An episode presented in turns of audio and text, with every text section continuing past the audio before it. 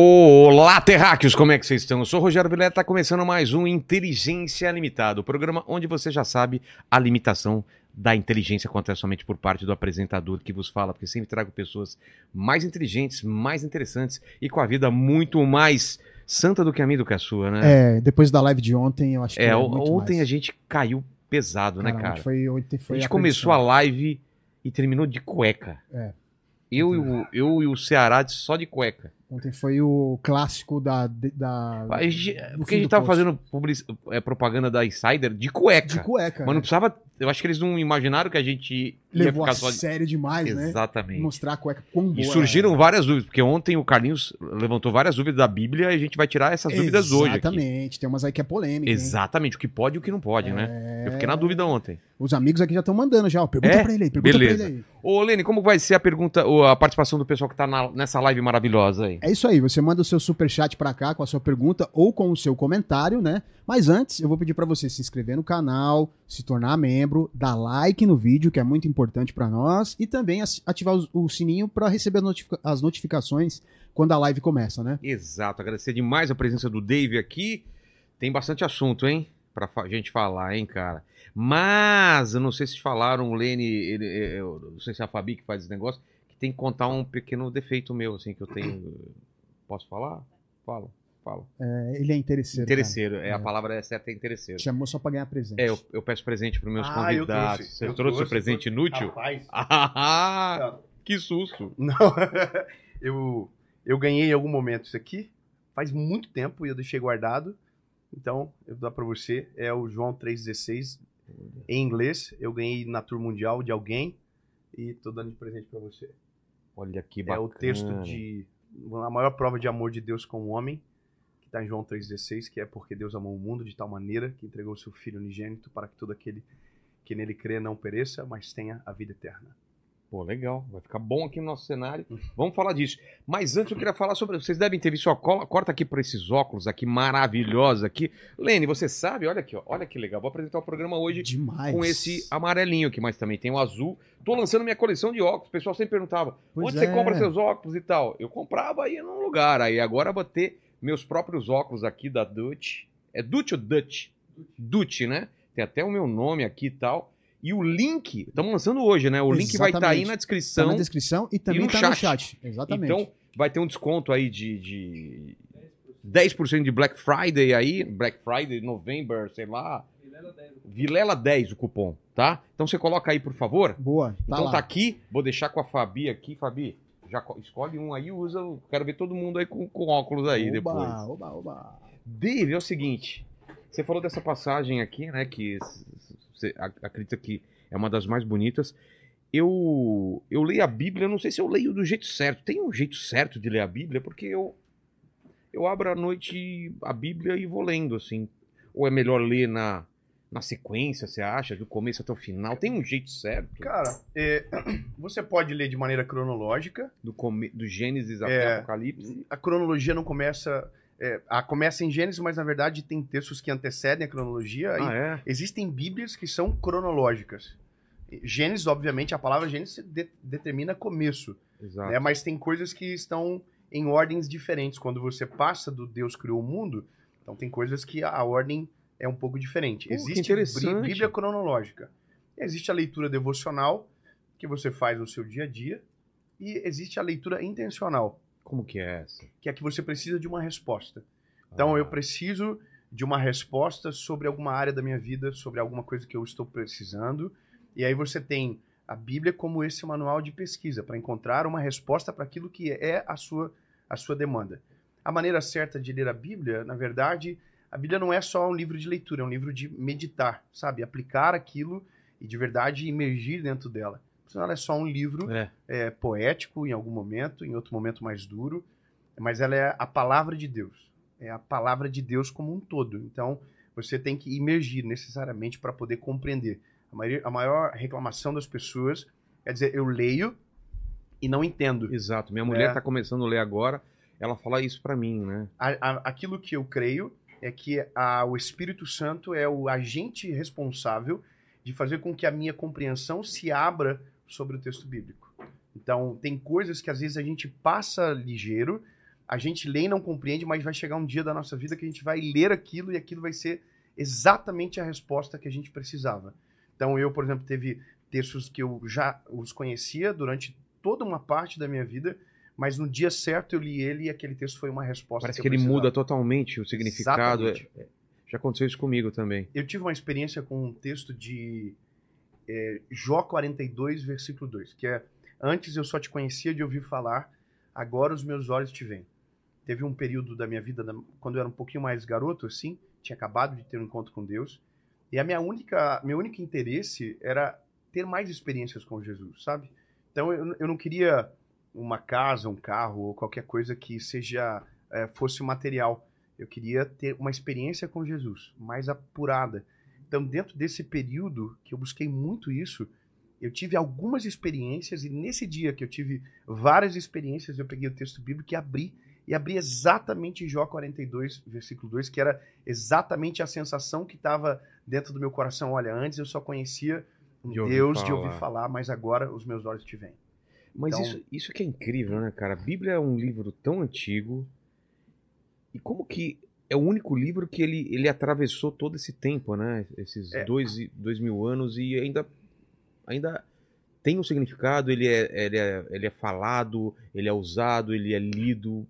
Não tem outro livro que é assim. Não, nada se compara à Bíblia Sagrada no sentido de quantidade de leitores, de publicações, nada se compara à Bíblia. A gente está em 2023 depois É. de Cristo, ele ainda é o principal assunto da sociedade, ele é a pedra fundamental de todos nós, de todo ser humano. Ah, e a minha experiência com Jesus foi através da palavra, foi, Foi? através da Bíblia. Então, para mim, não existe nada que se compare. E tem um, um- um- pastor que foi um dos maiores evangelistas, se não o maior do século XX, que foi o Billy Graham, e ele dizia que a Bíblia é o livro mais atual que existe, mais atual do que o jornal que vai sair amanhã. Então ele se- ela sempre está na frente. Fala do- das coisas que foram, das coisas que são e das coisas Exato. que vão Fala ser. sobre o passado, sobre o prese- presente e tem tudo sobre o nosso futuro. E tem essa discussão, né, de atualizar a Bíblia. Você tem uma opinião sobre isso? Isso, é, isso é, é uma heresia brava, porque Como assim atualizar você não pode atualizar algo que é inspirado por Deus. Então significa que Deus muda de opinião. Ah, Então, como que eu creio num Deus que pode mudar de opinião? A Bíblia diz que Deus não é um homem para que, se, para que minta, nem filho do homem para que se arrependa. Então, o que a palavra diz que é, é. E acabou. Nós não temos esse direito filosófico de alterar. Eu posso escolher o que eu creio, porque isso tem muita gente que faz, mas a Bíblia não me dá nem o direito para isso. A Bíblia é o todo ou nada. E essa é uma vida com Jesus. É isso que a Bíblia descreve. É sobre renúncia, é sobre seguir a Jesus de verdade. Então, ah, não pode ser um manual onde eu só pego aquilo que É. é. do meu interesse. Ou é o todo, ou basicamente aquilo meio que escapa pelos dedos, não serve. eu queria saber da tua história. Você cresceu num lar cristão? Como que foi? Cara, Você nasceu onde? a minha. Eu sou de Joinville, sou joinvilense. Meus pais são cristãos, mas durante um período muito assim peculiar da nossa família, toda a nossa família é, meio que ah, desconectou do Senhor, sabe? É. Meu pai teve uma falência financeira. É, nós pensamos que meu pai estava morto por quase três meses. Meu pai fugiu de casa. Como assim? É tentaram é, assassinar ele. É uma parada bem Nossa. pesada assim. Você tinha quantos anos? Eu tinha 9 para 10 anos nesse período, eu acredito, se eu não me falha a memória. Então a família nossa foi destruída, foi assolada assim. Dentro desse período, eu, bom, eu já tinha sido criado dentro da igreja, Qual igreja? da Assembleia de Deus. Eu Tá. sou oriundo da Assembleia de Deus. Então, minha infância, adolescência e juventude, depois que eu tive encontro com Jesus, uma grande parte ainda foi dentro da Assembleia de Deus, que é uma igreja que eu tenho um profundo respeito pela seriedade, pelo alcance de milhares de pessoas. Mas dentro desse período ali de adolescência, que foi esse gap de afastamento, a nossa família viveu assim uma situação muito difícil.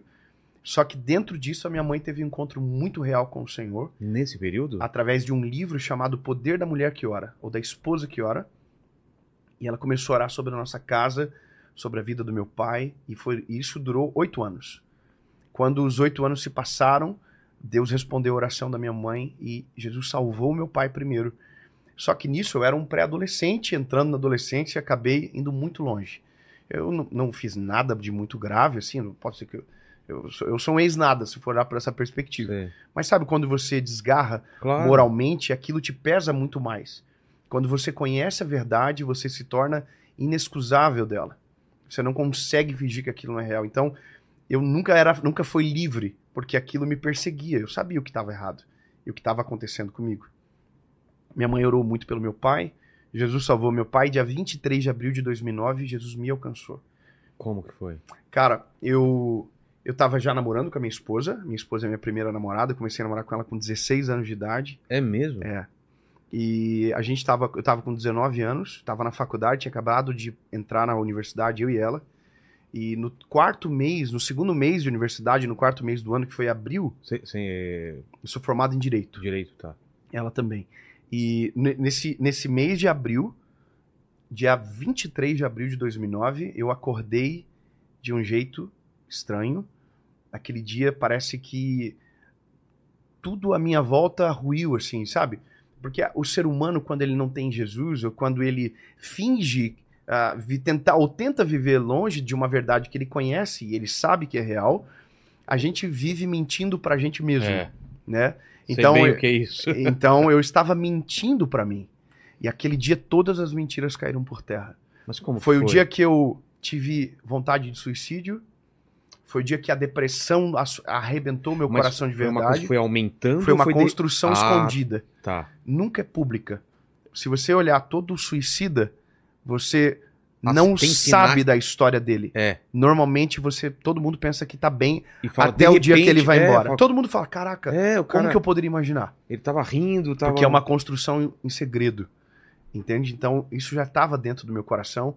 Mas, nesse você, dia você foi. se- você se dava conta disso ou era uma coisa Não, que você não. ia empurrando por. Não, ia colocando para baixo eu do tapete? só entendi o quão longe estava no dia 23 de abril de 2009. Que bateu essa, Que essa bateu depressão muito profunda forte. e essa vontade de tirar a vida. Eu me lembro, cara, assim, ó, eu tava. A gente teve uma audiência pública na universidade.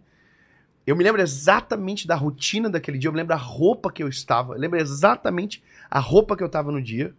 E eu estava dentro da, da Câmara dos Vereadores, numa audiência pública, que a universidade estava participando daquela discussão pública. E eu entrava dentro do banheiro daquela da Câmara e enchia de tufo de papel na minha boca e gritava de dor, de angústia Poxa. com vontade de- morrer. E aí, naquele dia, aconteceram algumas coisas. Primeiro, eu lembrei de, da, daquilo que eu havia experimentado com Jesus durante a minha infância. Das palavras que eu havia ouvido, daquilo que havia entrado dentro do meu coração. Só que tinha um problema. Eu pensava que aquilo não teria mais chance de me alcançar. Uma das coisas Culpa? culpa. Porque, veja, o É, Espírito culpa. Santo, ele produz arrependimento. E o arrependimento me aproxima de Jesus. Arrependimento não é a mesma coisa que culpa. Não. Culpa não produz arrependimento. A culpa eu posso ter hoje, amanhã eu tenho de volta, e eu vou administrando aquele sentimento até Não o momento que eu um vou ter- remorso. Ah, tá. Porque o arrependimento é mudança de, de paradigma. Exato. É a metanoia real, é aquilo que faz você dar um replay, consertar o que foi quebrado, tentar construir aquilo que você destruiu e voltar pelo novo caminho. Isso é arrependimento genuíno.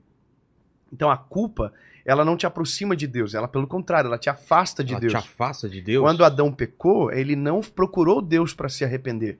Ele se escondeu de Deus para não ser encontrado Porque sentiu culpa. porque sentiu culpa. Então, esse sentimento não é o sentimento que Deus produz. Por isso que eu não acredito num evangelho que faz você se sentir culpado. É. Porque o evangelho que faz você se sentir culpado, ele não transforma o teu coração. Ele te deixa Porque a dependente. culpa me leva para longe, me deixa É. com vergonha, e aí eu fujo. Agora arrependimento não, arrependimento me leva para perto de Jesus. Bom, nessa culpa, nessa fuga, eu fui para casa, tentei encontrar uma igreja aberta. A igreja da minha rua estava trancada. Tentei encontrar um senhor de. de chama, o nome Neri é o nome dele. Ele era aqueles. Sabe aqueles crente mesmo que- de oração, que Sei. vai pra monte e tal. E eu me lembro que quando ele passava por mim indo pro colégio, ele passava de bikezinha cantando Caminhando Eu Vou para Canaã, um, um hino muito antigo da igreja. E eu olhava aqui e dizia, que babaca, que ridículo, né? Envergonhando a igreja. E eu que tava Ah. envergonhando de maneira completa, sabe? E aí naquele dia eu tentei procurar ele para ver se ele orava por mim, me levava nesse lugar que ele orava, né? E não encontrei ele. E aí voltei para minha casa. Entrei dentro da minha casa, passei pelo meu pai, pela minha mãe, ninguém me viu naquele dia. Ninguém sabe o que a gente passou, o que eu passei. Inclusive, é uma das coisas que a minha mãe sempre conversa quando a gente entra nesse assunto. Ela diz: como que eu não consegui enxergar? Sabe? Como que eu não vi? E aí, um dos dias eu abri o coração com a minha mãe. Eu falei: se a mãe parasse um dia e me perguntasse de verdade, olhando no meu olho, se eu estava bem, a mãe ia saber o que estava acontecendo. Claro. Então, isso ensina muito sobre a forma que a gente educa os nossos filhos. E eu compreendo a minha mãezinha porque ela não tinha essa instrução. Tem coisas que não são. É instintivas às vezes. Às vezes a gente precisa de alguém que nos diga a maneira certa, igual eu vou desenvolvendo ao longo da minha vida a forma de educar os meus filhos, né? Mas daí nesse dia eu me escondi dentro do quarto, na minha, minha casa era uma casa bem humilde, não tinha porta é, no quarto meu, fiquei no cantinho da cama, dobrei meu joelho e fiz uma oração. Só uma oração. Foi a oração mais dolorida da minha vida, porque eu comecei brigando com o Senhor, perguntando se é, por que, que aquilo estava acontecendo comigo, mas a minha palavra de esperança foi: Senhor, se o Senhor é real, se o Senhor existe de verdade, e aquelas palavras que eu ouvi quando eu era garoto são verdade e ainda estão de pé, eu preciso que o Senhor fale comigo. Aí eu peguei e fui no quarto da minha mãe, peguei a Bíblia do meu avô, que meu avô havia falecido e havia ficado de, na minha casa para minha mãezinha. Entrei no meu quarto, peguei a Bíblia, fechei e falei: Jesus, é, é só dessa forma que eu vou conseguir agora. Aí eu abri a Bíblia e abri Salmo 116. Amo ao Senhor, porque ele ouviu a minha voz e a minha súplica, porque inclinou para mim os seus ouvidos, enquanto é, inclinou para mim os seus ouvidos, por quanto invocá-lo-ei enquanto viver. Cordéis da morte me cercaram, angústias se apoderaram de mim. Encontrei angústia e tristeza e disse: Ó Senhor, livra minha alma. Misericordioso é o Senhor, justo ele é, ele salva. Eu comecei a chorar, obviamente estava chorando muito. Falei: Senhor, de novo, Senhor, eu preciso que o Senhor fale comigo. Isso, veja, é uma experiência, é. né? Não é uma doutrina que você pode dizer que se repete, mas foi o que aconteceu comigo. Aí eu abri Isaías 60. Levanta-te e resplandece, porque já vem a tua luz e a glória do Senhor vai nascendo sobre ti. Então ali a minha vida mudou de maneira radical. Eu dormi de um jeito e naquela, naquele dia, no dia que amanheceu, eu comecei a ser transformado dia após dia.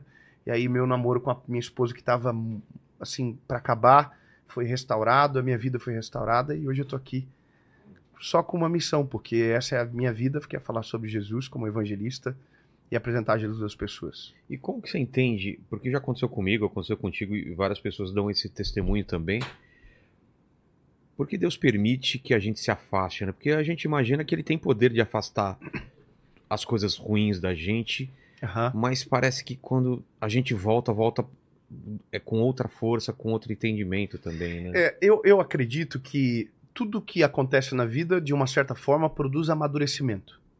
E existem coisas que se você. Você tem filhos. Tem. Quando você fala para o seu filho, dá choque, é.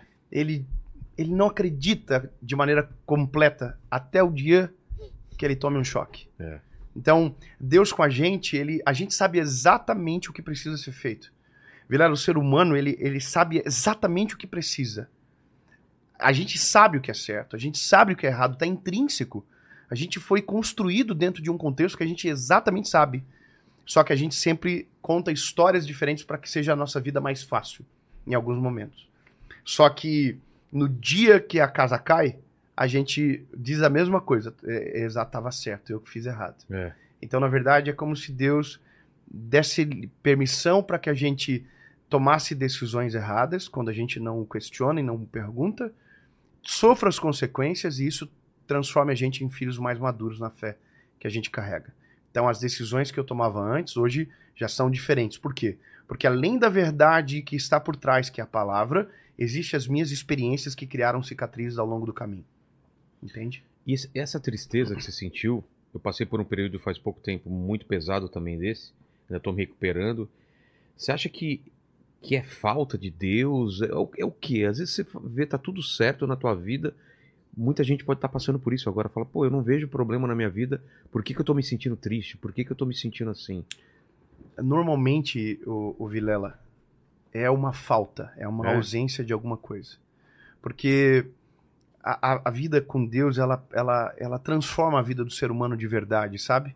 E não tem a ver sobre uh, bens materiais, não tem a ver sobre resultados, não tem a ver sobre números. Tem a ver com um negócio que a gente chama de paz, sabe? É uma paz que excede todo o entendimento.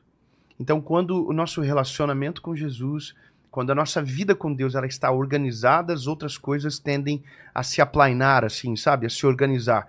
É como se a paz fosse menos vezes interrompida a partir desse momento. Então, eu, Dave, a minha experiência me diz que quando eu estou ah, diferente, que eu estou estranho, eu preciso voltar para um lugar. E esse lugar é para minha vida de oração. Então, quando eu sinto vazio, sinto alguma coisa errada dentro de mim, pode ter certeza que esse é o termômetro para retornar o meu coração ao lugar certo, sabe? Mas você é um cara experiente, você sabe fazer essa oração. E quem. A gente fala aqui para todo mundo, né? Sim. E quem tá sentindo, tem esse sentimento e fala: eu não sei orar, eu não sei o que pedir, como que eu faço? Eu não sei ler a Bíblia. O que, que essa pessoa faz? Ela quer dar um passo. O que, que ela faz? A Bíblia diz que a fé vem pelo ouvir. Não tem o que fazer. É. A pessoa vai ter que ser acessada pela palavra. Não tem como ser de outra maneira. Não é por osmose, não é. Nada mágico. Não é nada mágico. A gente precisa da palavra. E essa é, talvez seja a maior alegria da minha vida, porque dentro desse, dessa realidade, talvez a minha função como evangelista é o que primeiro chega na cena do acidente, sabe?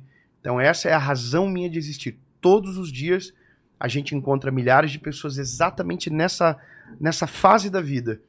Que você às vezes entra na internet ou procura alguma coisa dizendo, Senhor, eu não, eu não sei o que está acontecendo comigo. Às vezes é a oração mais verdadeira, porque não tem É. palavras escolhidas, é o que a alma está exprimindo, sabe? E aí nesse momento uma palavra entra para trazer esperança, para trazer conforto e apontar para a direção do que pode mudar a vida do ser humano de verdade. Então, essa é a maior missão da minha vida. É, é nesse momento que eu me torno útil na vida de alguém. No dia que a pessoa precisa de uma direção. Mas quando você sentiu isso? Foi nessa experiência você já imaginou que ia fazer isso? Não, Ou foi uma não, coisa. não, foi, Não? não foi, for, foi formado. Ah, é? Por Você tinha na cabeça o quê? Eu- Quando eu- eu tive encontro com Jesus, aconteceu algo comigo. Eu me Tá. apaixonei. Mudou tua vida. Quando você começa a namorar, o primeiro namoro, a gente quer falar pra todo mundo que tá namorando. Então a gente mostra aliança, a gente quer que as pessoas saibam, os nossos É. amigos sabem. Com Jesus, aquele o que a gente chama de, um, de primeiro amor, é quando o teu coração fica tão inundado daquilo que você quer que todo mundo viva a mesma coisa. Em algum momento você fica até um pouco chato, porque você quer sufocar o outro com a verdade que te alcançou, sabe? Eu me lembro que quando eu tive o encontro com Jesus, a minha primeira oração naqueles dias que se, eh, que se seguiram foi que todos os meus primos tivessem aquele encontro com Jesus. Porque eu sabia o que aquilo poderia produzir de verdade. Então, eu me apaixonei primeiro, eu fui transformado primeiro, e aí comecei a falar de Jesus para as pessoas, e na verdade, no início, era só o meu testemunho. Era só a experiência. Só que a experiência ela não é suficiente para a vida de alguém. A palavra é o manual real. Né? A experiência ela não pode ser repetida. Eu não posso dizer que se você dobrar o seu joelho e fazer a mesma oração que a minha, você vai ter a mesma resposta, É. porque a soberania de Deus é inalcançável, que ele toma por decisão, eu não sei como questionar e não tem como compreender na sua totalidade. Eu só sei que no dia que eu precisei, eu tive uma resposta. Às vezes, no dia que alguém precisa, tem um vídeo de alguém, tem uma mensagem, ela recebe uma ligação. Alguém pode seja a forma que abordar Deus- ela na rua e falar alguma Exatamente. coisa pra ela. milhares de igrejas, milhares de pregadores, milhares de homens de Deus, de mulheres que, que têm a mesma verdade e que podem alcançar essas pessoas. Mas essa faz parte da minha missão de vida. Então, mas É a função de quem chega primeiro. dessa tua conversão verdadeira para o que você está fazendo hoje? Como que foi esse estágio? Como que foi acon- Foi, acontecendo? foi, foi, foi diferente, cara, porque Você continuou estudando? continuei estudando, me formei na faculdade, mas no último ano da faculdade já estava estranho. É. é, eu não conseguia mais controlar a minha agenda, por exemplo. Por quê? Quando eu tinha 20 para 20 anos ali, eu comecei a liderar os jovens na minha igreja. Eu comecei a dar aula na escola dominical, ah, com as lições que eu já estava apto a falar sobre. E aí as pessoas das, das igrejas vizinhas começaram a, a me chamar para ir nos lugares, né?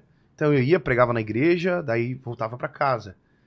E aí outra igreja me chamava. Então foi irradiando, foi Joinville, os bairros da nossa cidade, depois começou a alcançar as cidades vizinhas e quando a gente viu, estava no Brasil inteiro. E isso sem o advento da internet. Ah, é? Antes da Não, internet? Isso é isso? tudo antes da internet. Eu viajei uma boa parte do Brasil antes de acontecer o advento da internet, que foi em 2018. Então, até então, eu era um pregador da Assembleia de Deus, que pregava para jovens, é, dentro do ambiente da igreja, ah, pregava em conferências, em cultos normal, até o momento que veio os vídeos da internet. E aí, quando veio os vídeos da internet, eu percebi que eu comecei a alcançar pessoas que não faziam parte da igreja e que precisavam de Jesus. E aí comecei a entender que o meu chamado não era o que eu desejava, o que eu achava mais maneiro. Era, na verdade, o que eu nunca havia imaginado. Que era ser esse, esse, esse evangelista que é apresentar Jesus para as pessoas e, e gerar uma consistência de uma caminhada com Jesus nesse início de jornada. Então, quando a internet rompeu os muros, né, rompeu as paredes da igreja, a gente começou a acessar pessoas que a gente nunca imaginou. A nossa, assim, a, a forma que aconteceu foi muito avassaladora, foi muito rápido. Ah, é? É, foi muito rápido. A gente, isso eu estou falando de 2018. Pô. Então hoje a gente está em 2023. Então fazem cinco anos e hoje a gente tem um alcance primeiro... de 40 milhões de pessoas que... que, seguem nas redes sociais. Como você começou? Que tipo de vídeo você Prim... fazia? Foi assim, eu estava é, nos Estados Unidos com a minha esposa, meu filho tinha acabado de nascer. Você estava fazendo o que lá? Para ele não foi para a gente foi para ele nascer lá. Ah, tá. Por, por, algum motivo que a gente até hoje não sabe explicar direito, mas a gente ganhou de presente é, e fomos para lá. Tá. Só que quando a gente estava lá, a nossa vida já estava é, dentro de um ambiente ministerial muito desenvolvido. Quando a gente foi para lá, a gente pausou tudo. Eu trabalhava numa emissora de rádio já há seis anos nesse período, então já estava muito distante uh, de uma realidade, por exemplo, do direito. Só que quando eu fui lá, todas as portas se fecharam. Parece que é isso que eu digo assim que quando Deus afunila o caminho, que a gente só consegue chegar na frente de uma porta, sabe? Eu estava nessa situação lá. As, é, as opções vão, vão As portas fechadas, é. é. E aí, lá nos Estados Unidos, no mês de janeiro, sentado na mesa da casa dos nossos amigos que haviam nos recebido, naquele lugar eu tive uh, uma experiência com o Senhor, onde Deus me mostrou um novo jeito de comunicar a mesma verdade. O Titanic, ele, quando lançou, era VHS. Hoje é DVD. É o mesmo filme. A forma de entregar que é, é diferente. Hoje é nem DVD, já hoje é não é mais nem DVD, é, é o streaming, exato. É. Então, eu Mas só é mudei a filme. forma de entregar. Entendi. A mesma verdade que eu preguei durante 7, 8 anos da minha vida, eu levei para a internet, só que na época eu reduzi o tempo para ser acessível às pessoas e a, as primeir, a primeira mensagem não alcançou muita gente. Eu gravei para 30 pessoas. Gravei naquela época, a gente pegou um restaurante de um amigo nosso e eu gravo num banquinho, não sei se você já chegou já, em algum momento vi. ver o vídeo, é. né? Eu gravo com um microfone muito semelhante a esse, que não era o que eu queria, e tive que sentar num banquinho porque não havia cadeira para as pessoas. Ah. Não foi porque eu planejei o banquinho. Não, é porque não tinha como eu falar de pé e as pessoas sentadas no chão por causa que ia dar dor no pescoço. Entendi. Então, naquele dia, tudo que deu errado, na verdade, estava gerando algo novo. E aí, quando saiu o segundo vídeo, que foi uma mensagem chamada Cegueira, aquela mensagem mudou a nossa vida. E começou a alcançar muita gente. E aí, num prazo de um ano, a nossa vida mudou de maneira absurda. No mês seguinte, que foi o mês de março, a gente teve quase 3 mil convites para ir para viajar ao Brasil. E aí as coisas foram mudando, a gente, a gente começou a entender que a gente precisava ser estratégico, a gente precisava ser intencional em alcançar as pessoas que precisavam daquela verdade. E aí foram, foi, as coisas foram migrando, acontecendo e, e a gente chegou aonde a gente está hoje. A verdade é a mesma, só a forma de entregar que mudou. Você acha que é, é profético essa coisa que está acontecendo agora da, da internet? Porque quando a gente imaginava que na Bíblia fala para levar para todo, todos os cantos do mundo a palavra, não existia internet, né? Sim. E agora tem essa possibilidade de chegar re realmente a qualquer canto do mundo. Do mundo. Tem é. alguém na, na, na, Inglaterra pode estar assistindo esse papo agora, e tem, né? A gente está vivendo uma coisa, um momento agora dia 29 de novembro, a gente vai ter uma pregação no Netflix para 190 países. Caramba. Isso nunca aconteceu. Não? Não, isso vai acontecer pela primeira vez na história do streaming do Netflix, que é o maior do mundo. É. Vai ter uma pregação sobre Jesus no Netflix. Então, o que está acontecendo revela a fome e a sede das pessoas. Você ah, acha que é maior hoje ou sempre teve essa fome? Eu acho que sempre teve mas pelo momento da história que nós estamos vivendo. É, porque a gente onde as coisas estão é, mais asseveradas. escalando, parece é. que a é. maldade está. Ó, lembre-se tá... da, da pandemia. É. A pandemia, quem tinha segurança sobre tudo, quando teve que ficar dentro de casa trancado, descobriu que não tinha segurança nenhuma. Exato. Quem pensou que tinha o controle sobre a vida, descobriu que não tinha naquele dia. Então, as fragilidades do ser humano levam a gente para esse lugar. Quando a gente entende que o controle da nossa vida é raso, que a gente tem muito pouco controle sobre o que acontece. Ah, Tem um texto de Tiago, capítulo 4, versículo 14, que diz o que é, pois, a vossa vida, senão o vapor que aparece e logo desaparece. Então, isso é a vida do ser humano, isso é o resumo da nossa história. Você acha que a pandemia ajudou a muita gente entender isso? Que a gente. De maneira assim. Porque é, a- podia ter absurda. dinheiro e não tinha, não tinha O- leito, o, às o vezes. rico estava morrendo no É. lado do pobre. Exato. Isso, a classe social não fez ninguém Um sobreviver. dia você, tá, você tinha uma pessoa, no outro dia você não tinha mais. eu, ela. tinha, eu, teve, eu tinha um amigo meu que ficou. Eu tenho um amigo meu que ficou internado no Albert Einstein, porque ele tem um plano de saúde que levou ele para aquele lugar. A pessoa que estava no lado dele era um bilionário que não estava por causa do plano, estava porque tinha um dinheiro e muito dinheiro. A equipe médica cuidando dele e ele morreu no lado desse meu amigo. Caramba. Quanto, quantos milhares que isso aconteceu, né? É. Então ele falou, caraca, mano, eu- eu- esse cara, olha o tanto de dinheiro que ele tem. Essa foi a reflexão de milhares de pessoas. Mas você sente também, de outro lado, que a gente vive num momento de maldade, de guerra, de. Porque parece que o ódio voltou com tudo, né? As pessoas estão odiosas na- na- nas redes sociais, É. aumentando a depressão, aumentando a tristeza. Eu, eu penso que isso já existia, Vilela. É, só não era tão Só que não visível. tinha voz, Ah, entendeu? Hoje qualquer pessoa consegue acessar qualquer pessoa. Para pensar o seguinte, há, há, cinco, há 10 anos atrás, como que você falaria de uma forma que o, o Donald Trump visse a sua mensagem? Possível. Não tinha como. Hoje, se você entrar no Instagram dele, você pode comentar. E talvez ele veja. Então, qual que é a ânsia das pessoas? Serem vistas. É. As pessoas querem ser vistas. E às vezes escolhem o, melhor, o pior caminho e só estão externando aquilo que carregam.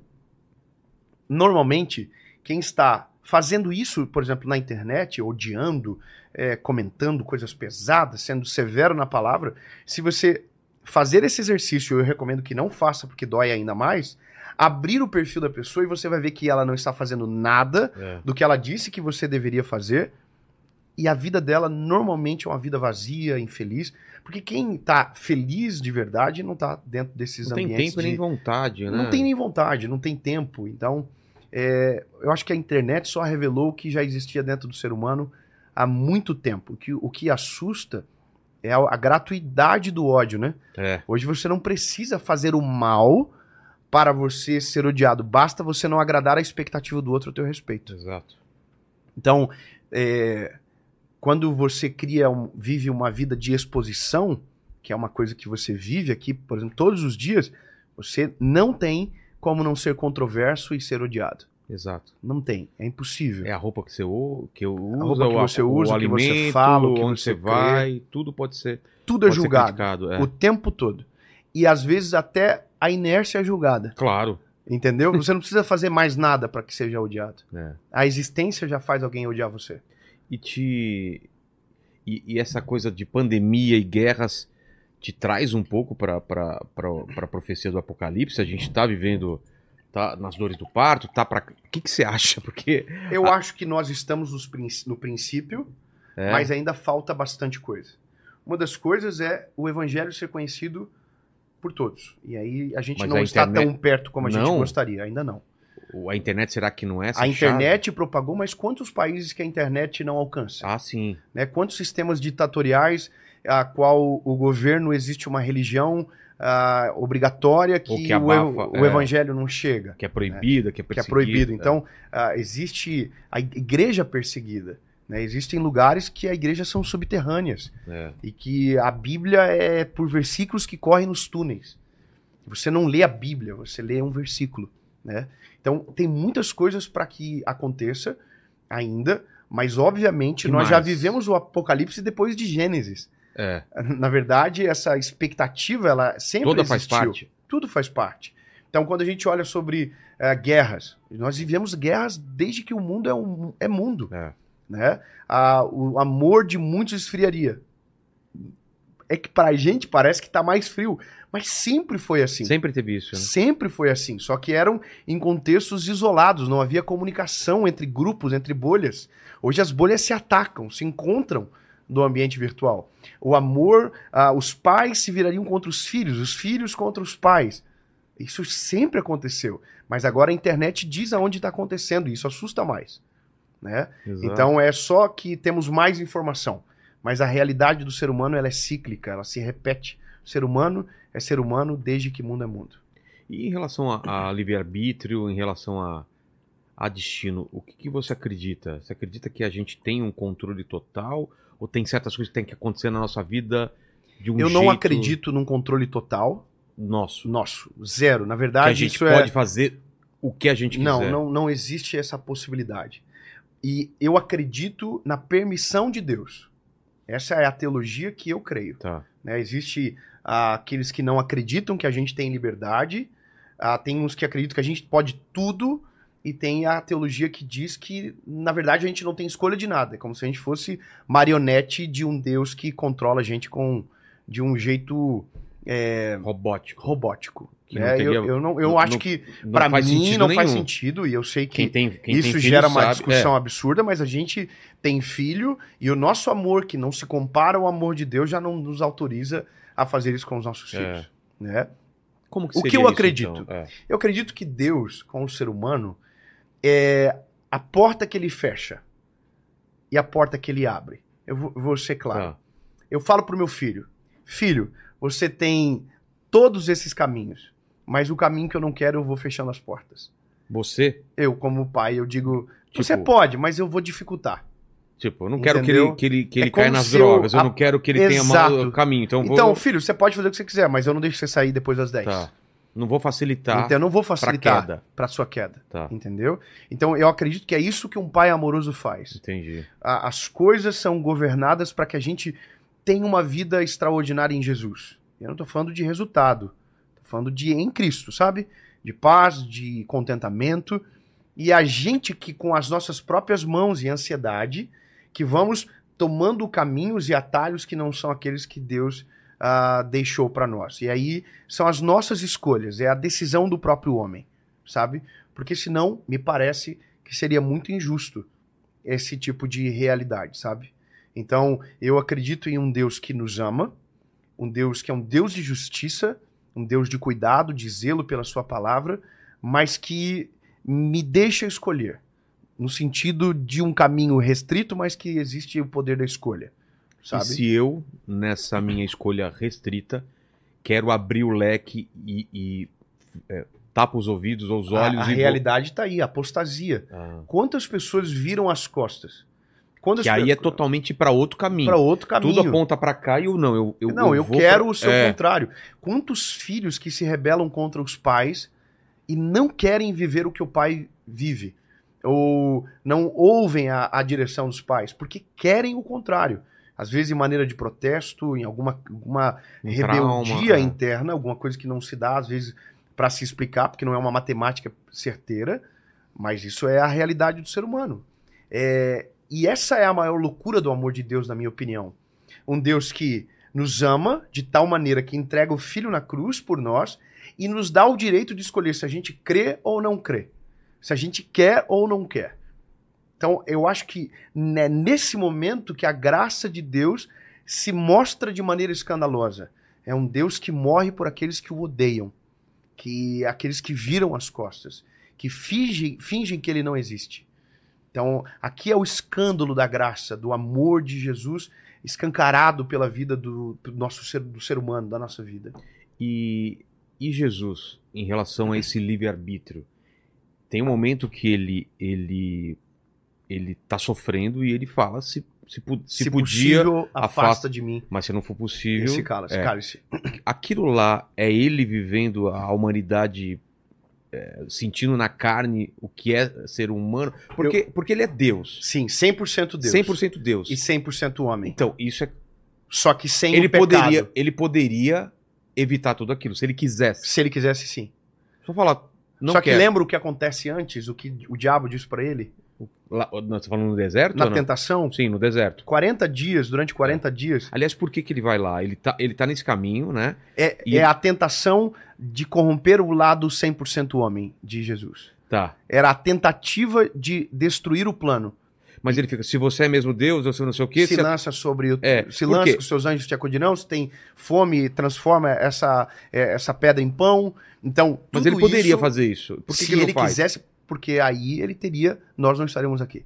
Mas, por exemplo, ele, ele faz milagres. Faz milagres, Como, como um Deus encarnado. como um Deus encarnado. Só que ele não faz o milagre pela vontade de Satanás. Se ele Ah. fizesse, seria para atender à vontade e seria pelo orgulho dele. Entendi. E olha que, que doideira, porque é. quando ele está sendo tentado, não é só sobre fugir do plano original, mas é sobre provar que ele é quem diz que ele é e que ele pode fazer todas as Porque, coisas. porque Foram Satanás. Então, mas. Satanás percebe que ele tá fraco Não, e, e acha. O, o- que o que é? jejum já é um enfraquecimento é, mas, da nossa carne. Então, mas foi uma coisa que ele fez pra quê? Pra que esse enfraquecimento da carne?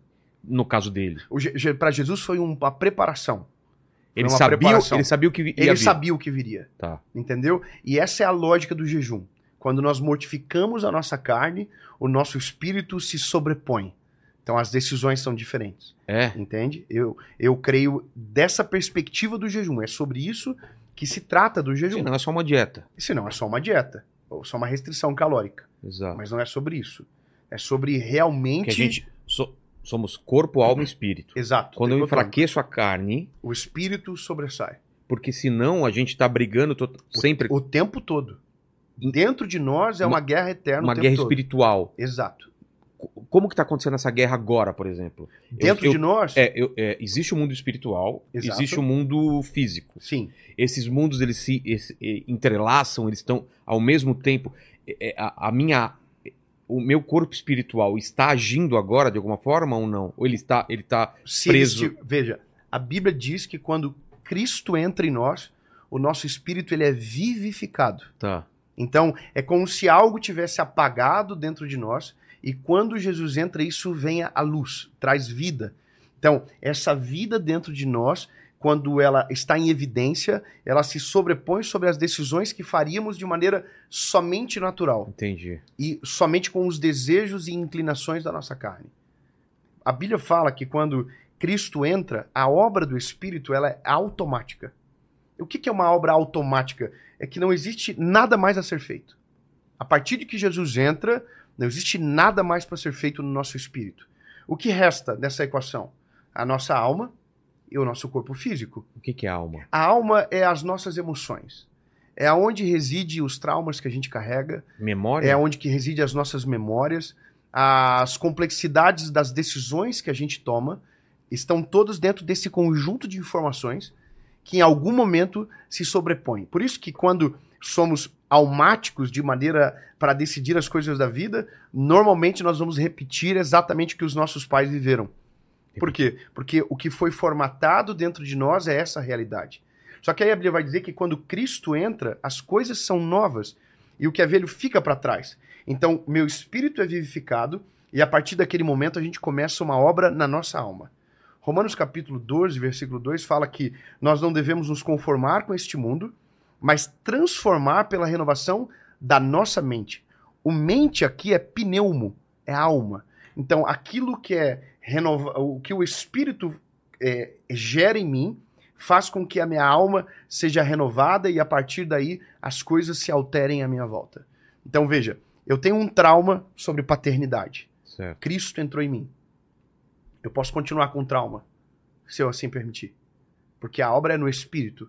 Então agora é o meu esforço aliado ao meu espírito para que todas essas feridas sejam curadas e tratadas dentro de mim, através da pessoa de Jesus.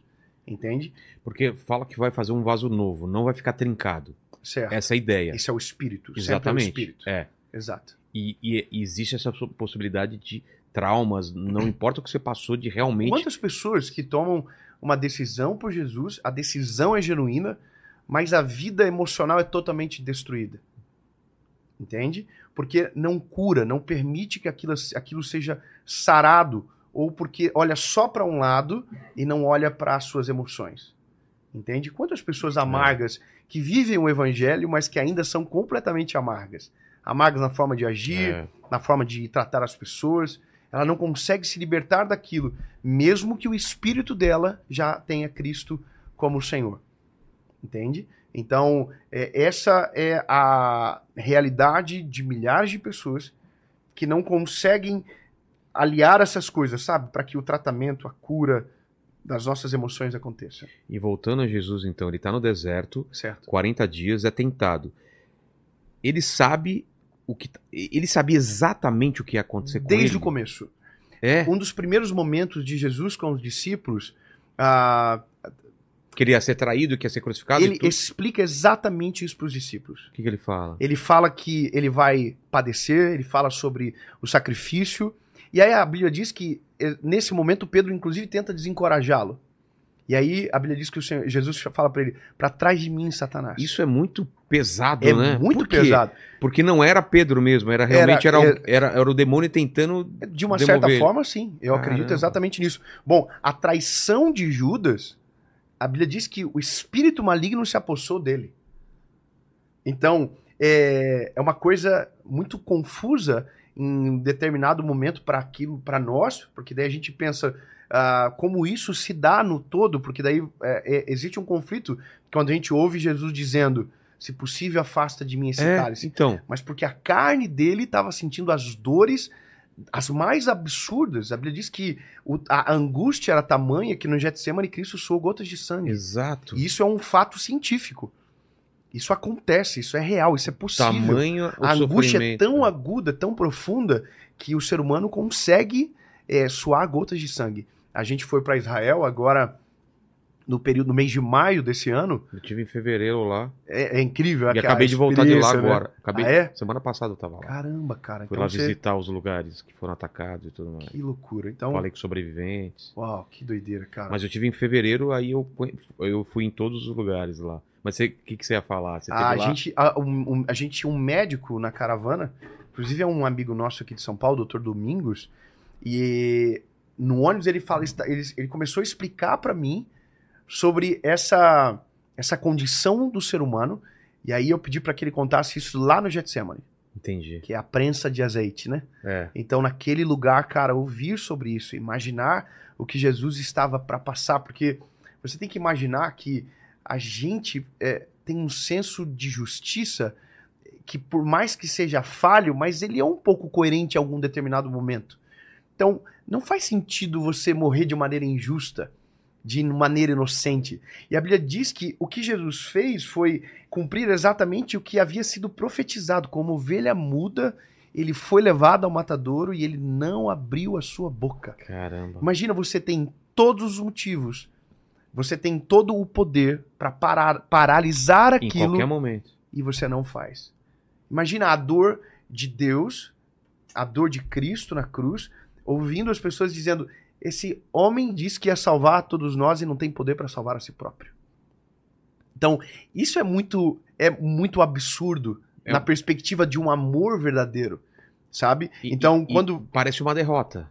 parece uma derrota que Tanto dura que- por três dias, Exato. E eu acho que na cabeça de Satanás. havia vencido. Exatamente. A- a- o povo que estava lá, a, a- a Bíblia conta nos, nos versos a seguir do sacrifício, que as pessoas começam a dizer: olha, é bom a gente colocar seguranças, guardas na porta do sepulcro, porque vai que os discípulos roubem o corpo dele e depois vão tentar dizer que ele ressuscitou. É. Havia um temor, havia um medo, porque vai que o que esse homem disse que é É verdade. é verdade, sabe? Tem um filósofo chamado Pascal que ele, ele, ele diz que se nós cremos em Jesus, é melhor porque a gente não tem nada a perder. É, se- é errado não acreditar, porque É. se a gente Vai tiver que, errado, né?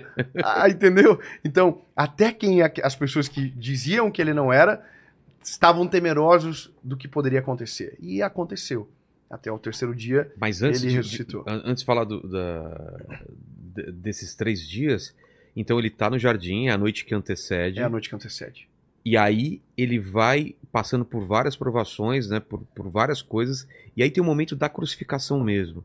É, onde ele. ele- ele- são, são três, três vezes que ele, que, ele, que ele fala alguma coisa, não é? É, é, sabactani, não, peraí, eu, te- eu tenho, ele, ele fala uma expressão É. três por três vezes e está consumado. Exato.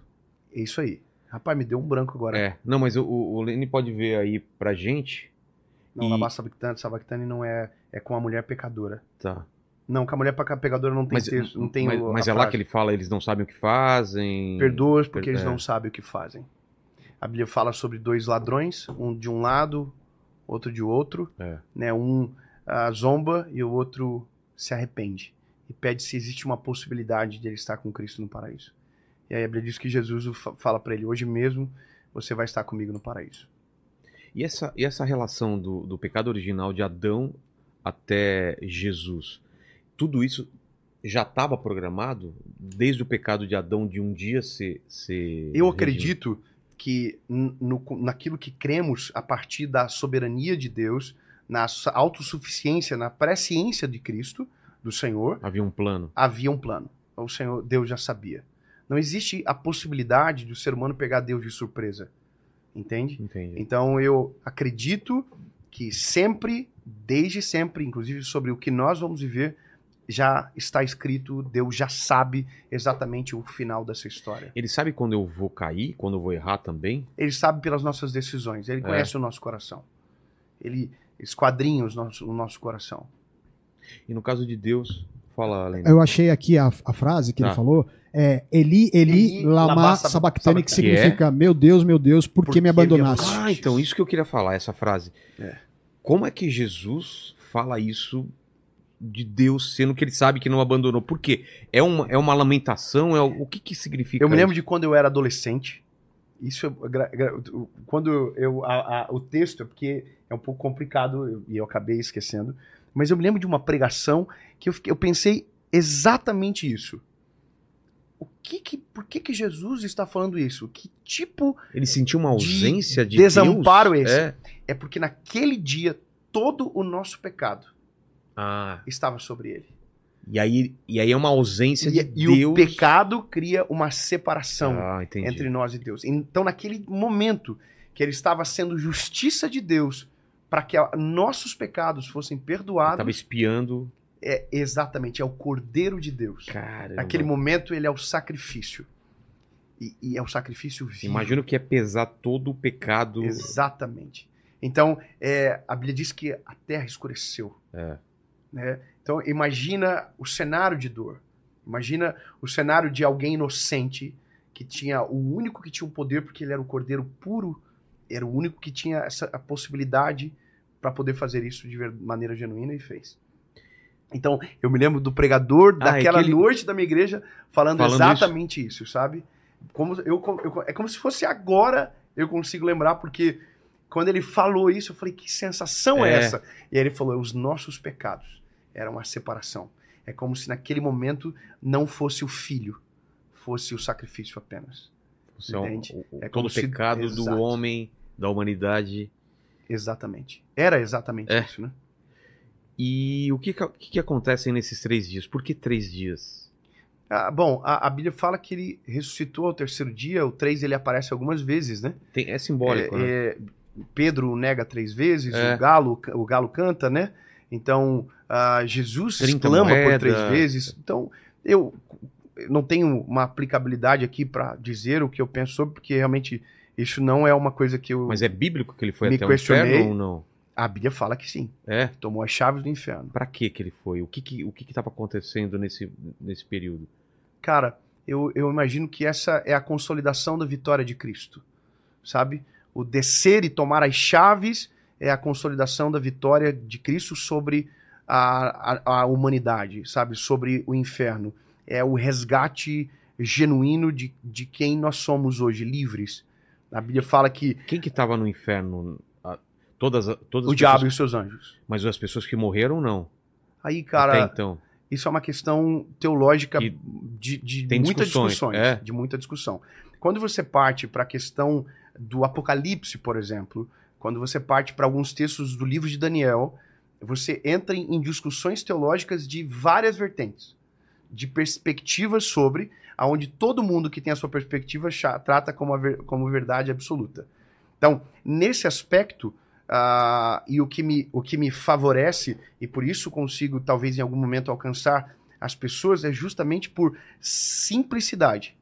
Então, alguns questionamentos, eles são direcionados para o ministério do mestre, que é um outro ministério. A Bíblia trata de cinco ministérios, o ministério do pastor, do mestre, do profeta, do apóstolo e do evangelista. Tá. Então, dentro dessas cinco funções, é como se cada um tivesse uma missão específica, aonde trata de assuntos específicos. Então, uma discussão como essa nunca é uma discussão que eu tenho dentro de uma pregação da minha da mensagem que eu carrego, porque não é a necessidade Não de importa, urgência, né? não importa. É. Eu, eu imagina, eu sou um paramédico e eu chego para estabilizar um acidente. Eu não vou fazer uma cirurgia na rua. Então eu só preciso estabilizar e enviar e ele para o médico. vivo. É. Então, algumas verdades que creio de maneira assim ah, ah, completa no meu coração não faz sentido em algum momento eu compartilhar para que não haja confusão e talvez dentro dessas pessoas. É, é você pegar uma criança recém-nascida e dar um arroz com feijão para ele e não vai fazer É. bem. Entende? E, e a ressurreição? Já foi dito aqui, eu acredito nisso também, que se não, não houvesse a ressurreição, não faria sentido. Não Nada- seria Deus. Exatamente. Uhum. E por que que acontece daquele jeito? Por que que acontece...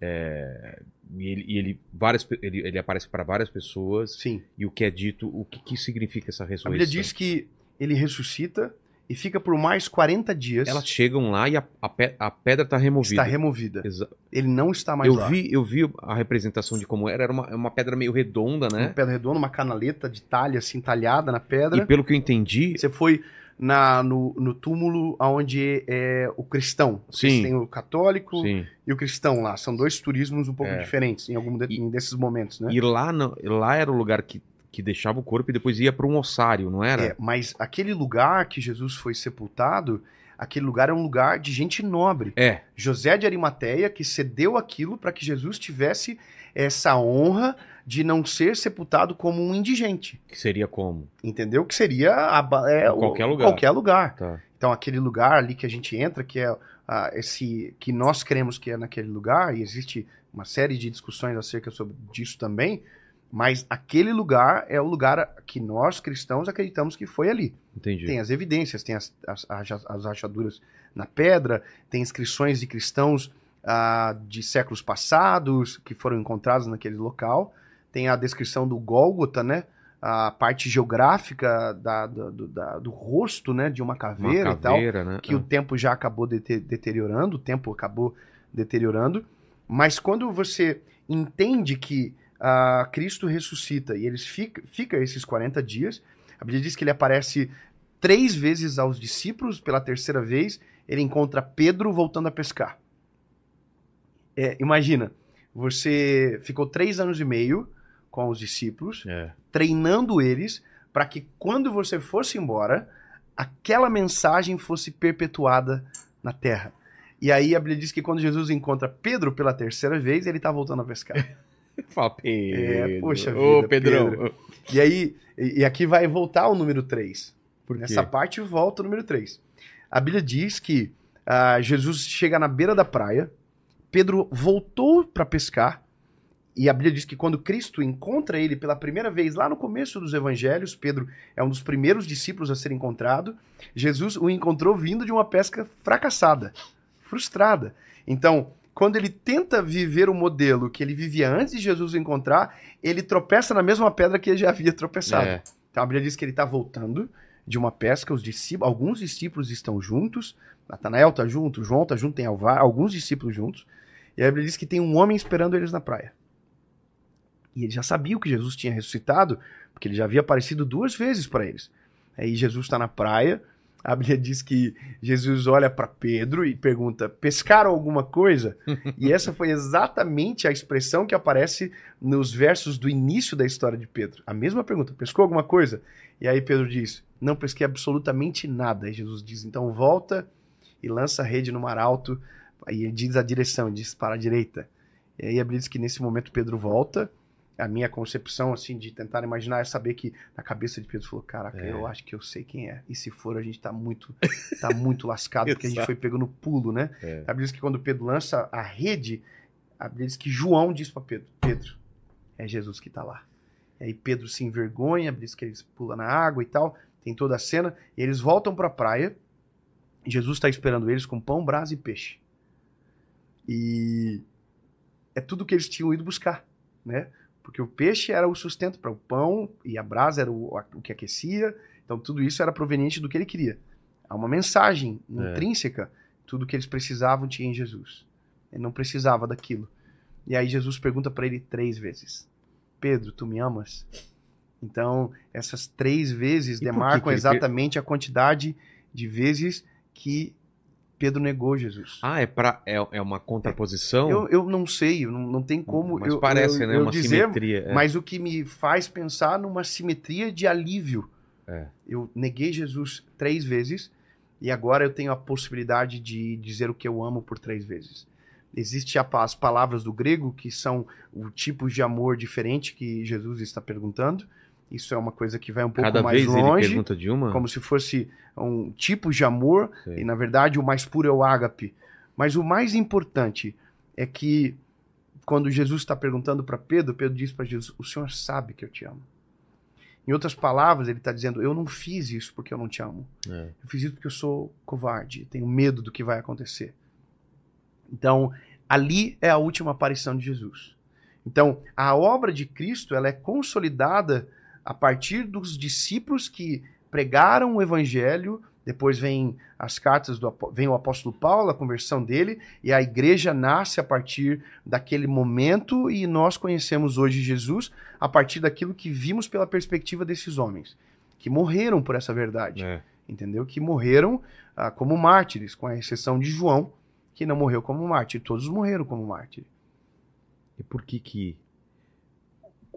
Que verdade é essa que, que é tão forte que, o pessoal, que a pessoa mesmo, depois de um tempo, é capaz de, de morrer por ela, né? Eu, eu acredito, e aqui eu acho que se aplica uma, uma parada que transcende, talvez, a, a, a mera leitura de um texto, que é quando aquilo se torna realmente a sua vida. Todos os dias tem alguém que morre por pregar o evangelho. Todos os dias tem alguém morrendo e que talvez nem sabe, não entra na história.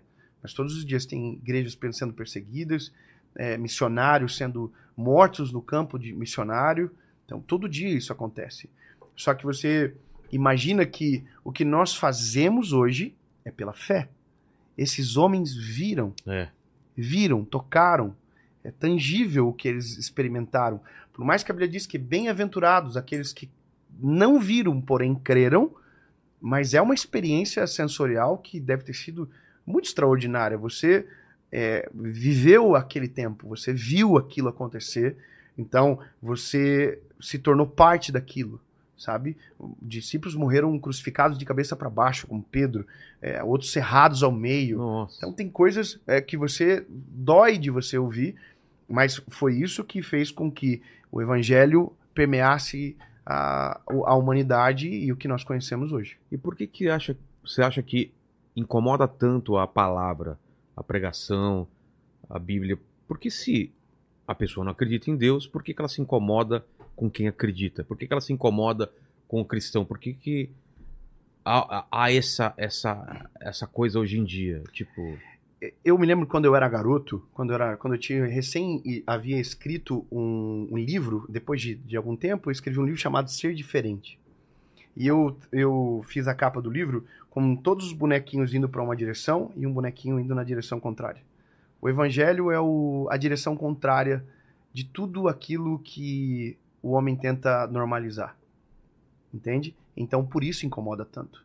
Porque a gente não atualiza. A gente não gera update. A gente é a mesma verdade. mas Isso- por que, que a tua vida, ou a minha vida, ou, ou Mas veja, Incomoda se a se- inércia se eles não- incomoda, se eles não seguem, por que elas se incomodam? mas é exatamente isso. É porque como o que o ser o, o evangelho produz é transformação de vida, o evangelho que produz transformação, ele acaba gerando um, um confronto, um, um, um incômodo. A Bíblia diz que isso aconteceu com Jesus. Jesus foi perseguido. E qual foi o mal que Cristo É. havia fazendo? Jesus Tava estava curando pessoas. rompendo com o sistema que havia naquele momento de história- da história.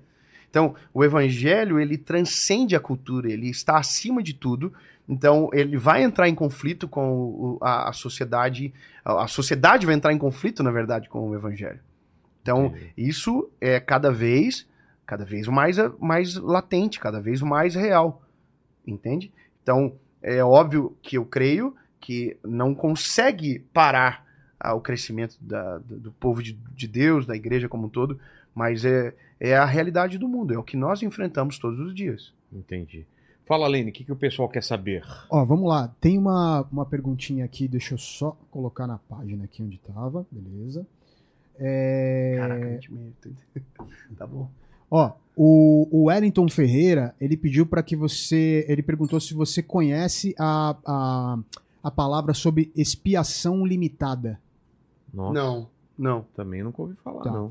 E o, o, o Washington, ele pediu para você falar sobre soteriologia.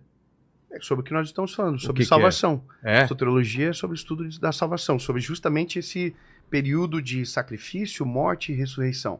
Isso é a o estudo teológico da soteriologia bíblica, né, que é esse essa expiação do pecado, da culpa, assim como tem a geologia, tem eh, outras matérias de teologia, né, essa é sobre salvação, e que é a minha razão de apresentar às pessoas o evangelho de Jesus, que produz a consciência de arrependimento do pecado, para que haja a remissão dos nossos pecados e o reconhecimento de Cristo como Salvador. Como que uma pessoa pode ser salva? Isso é a coisa mais simples do mundo, porque não existe preço, já foi pago na cruz, e a Bíblia diz que é reconhecer a Jesus como Salvador. Só isso. É só crer. Isso é a coisa mais conflituosa do ser humano. Porque a gente gosta de mérito. É, boas a gente, ações. a gente é apaixonado por mérito. Porque o mérito, ele, ele afaga o nosso ego, não é verdade? Ele, ele deixa a gente pensar que a gente é dono. E da salvação é a única coisa que a gente não consegue ser dono. Porque não é por mérito, é por graça. É por amor e misericórdia, misericórdia do Senhor. Então, quando eu reconheço Cristo como meu Salvador, nesse exato momento eu alcancei a salvação. É doido que algo que custou tão caro seja tão simples e acessível ao ser humano. Qual que é o problema? Que para eu reconhecer que Cristo é o Salvador, eu preciso ter reconhecimento que eu estou perdido. E se tem algo difícil que o ser humano eh, tem na sua natureza, é reconhecer o erro. Exato. É justamente arrepender-se dos nossos pecados. Isso é uma das coisas mais complicadas, porque a gente raramente acredita que está errado. Entendi. E o Evangelho vem e confronta tudo isso, escancara a nossa natureza, mostra quem nós verdadeiramente, verdadeiramente somos. Quando nós olhamos para Jesus, a gente entende a distância que a gente está disso tudo e quanto a gente precisa dele. Ó, o João Elias mandou uma direta aqui. Ele falou o seguinte: eu queria que você me explicasse por que masturbação é pecado. Ah, é o assunto de ontem. De ontem, exatamente. Que Exatamente. ontem foi dito que, que se era ou Algumas não pessoas traição. aí vão ficar com a orelha vermelha aí, Exato. então. Então vamos lá. Tô chorando agora. É. É que. a- Mas a- é pecado? Não começa na masturbação. Tá. Você se masturba pensando numa planta? Não. No gol do Corinthians também não. Não. Então, então a gente O resolve. que, que foi que você, você, você num jogo de futebol, ô, Tuti? começa aqui, que gol do Corinthians. É. já Que tem- gol. é, tem- faz Precisa sentido. ser tratado esse jogo. Exatamente. É que a, a questão por trás disso não é, é, es- é especificamente o ato da masturbação, mas o background de tudo isso. O pensamento? A razão, o pensamento, Ah. a fonte, então a pornografia, é, tudo isso, é, além de ser pecado, cientificamente é comprovado que prejudica o ser humano em vários níveis da nossa vida. Por exemplo. Cria uma falsa sensação do sexo, que não é real, Sim. faz a gente acreditar numa verdade que não é verdadeira, cria uma, uma alegoria mentirosa sobre o que verdadeiramente é o, o- do que é o sexo. Então, isso prejudica Cria- o casamento. Até um, um desinteresse de, algum, de algumas pessoas. Você vê uma atriz pornô fazendo um monte de maluquice, Malabarismos. um malabarismo. E aí você vai querer que a sua esposa, que é a mulher que casou, que é a mãe dos seus filhos, Ô, ô, Leni, faça a mesma coisa. E ela tá fingindo, tá? Ela tá sendo paga. Ah, E Então pronto, é exatamente isso. Só pra avisar, só tá? pra avisar. Então, né? existe hoje um universo de pessoas extremamente viciadas na pornografia. E é vício mesmo. É vício, isso é cientificamente comprovado. Então, isso nos afasta de Deus, cria separação, faz a gente é, ter uma perspectiva errada sobre o sexo.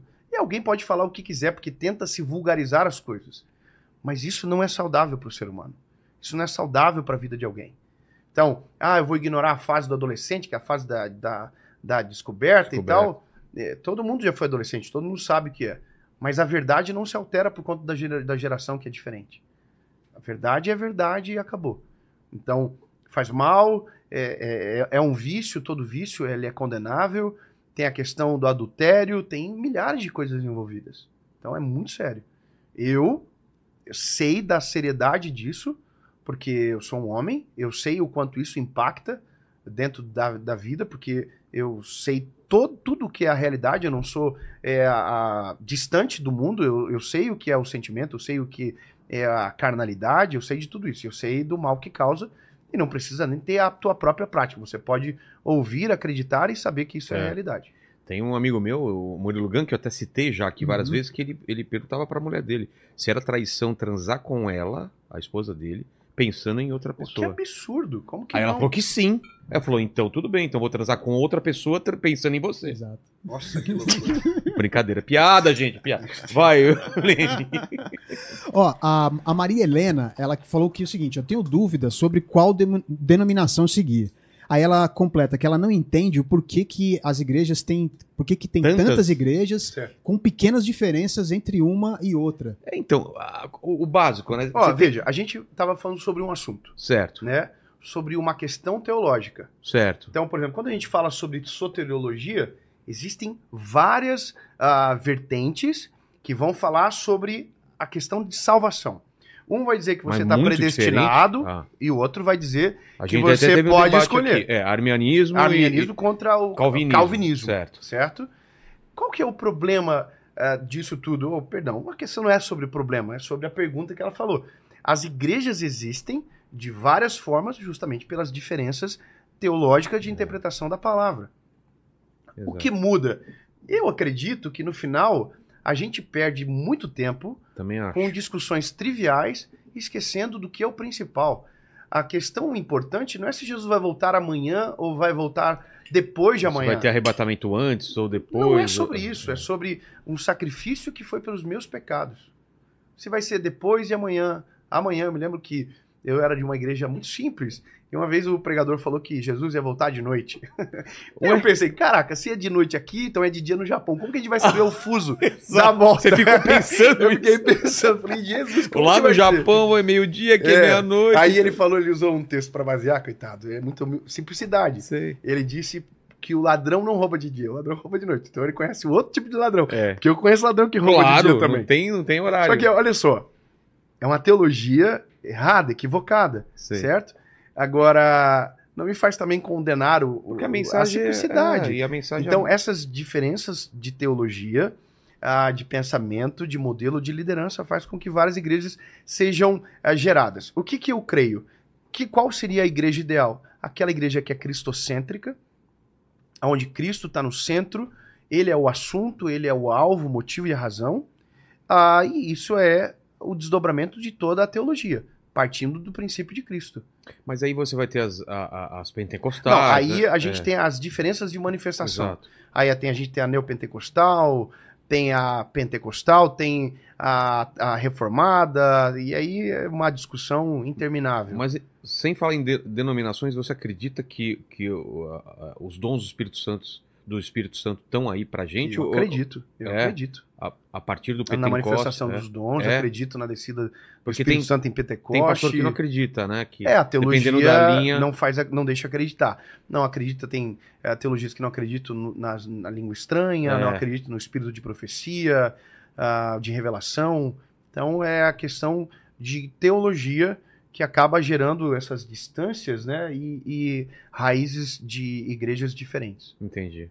Fala, ali. Ó, o Wellington mandou aqui a explicação né, da expiação limitada, é que é uma doutrina é, que diz que Cristo morreu para salvar determinadas pessoas, e não quem, não Ah, todo mundo. tá. É. Então, eu, eu já ouvi sobre Que é isso. calvinismo, eu acho. De né? uma certa forma, É. eu, eu acredito que seja da corrente de calvinismo por causa da predestinação, mas eu não acredito dessa maneira. Também Não é a que não. teologia que eu acredito. Também acho que não. Ó, é. O. Peraí, deixa eu achar aqui. Aqui, ó. É, aqui, ó. Tá bem, Lenny? É, não, é porque tá passando aqui.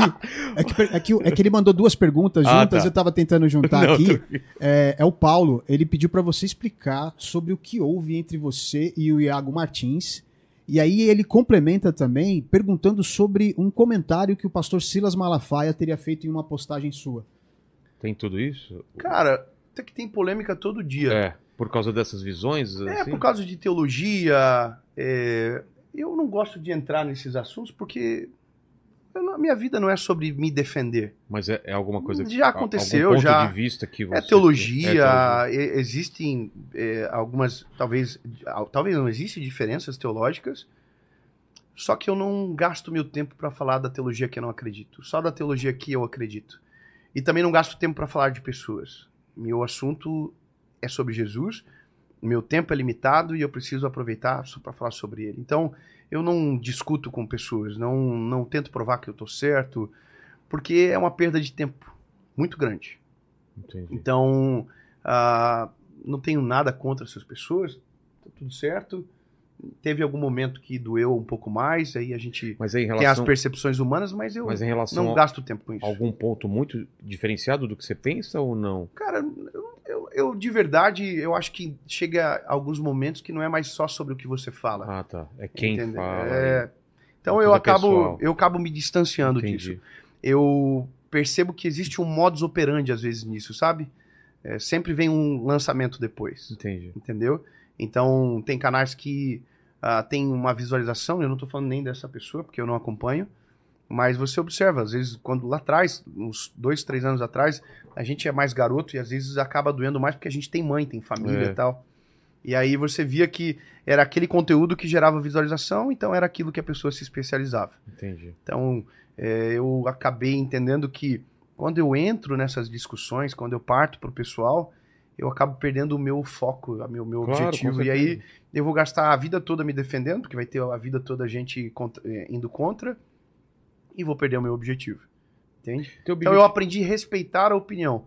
A pessoa acha que é isso, tá tudo certo.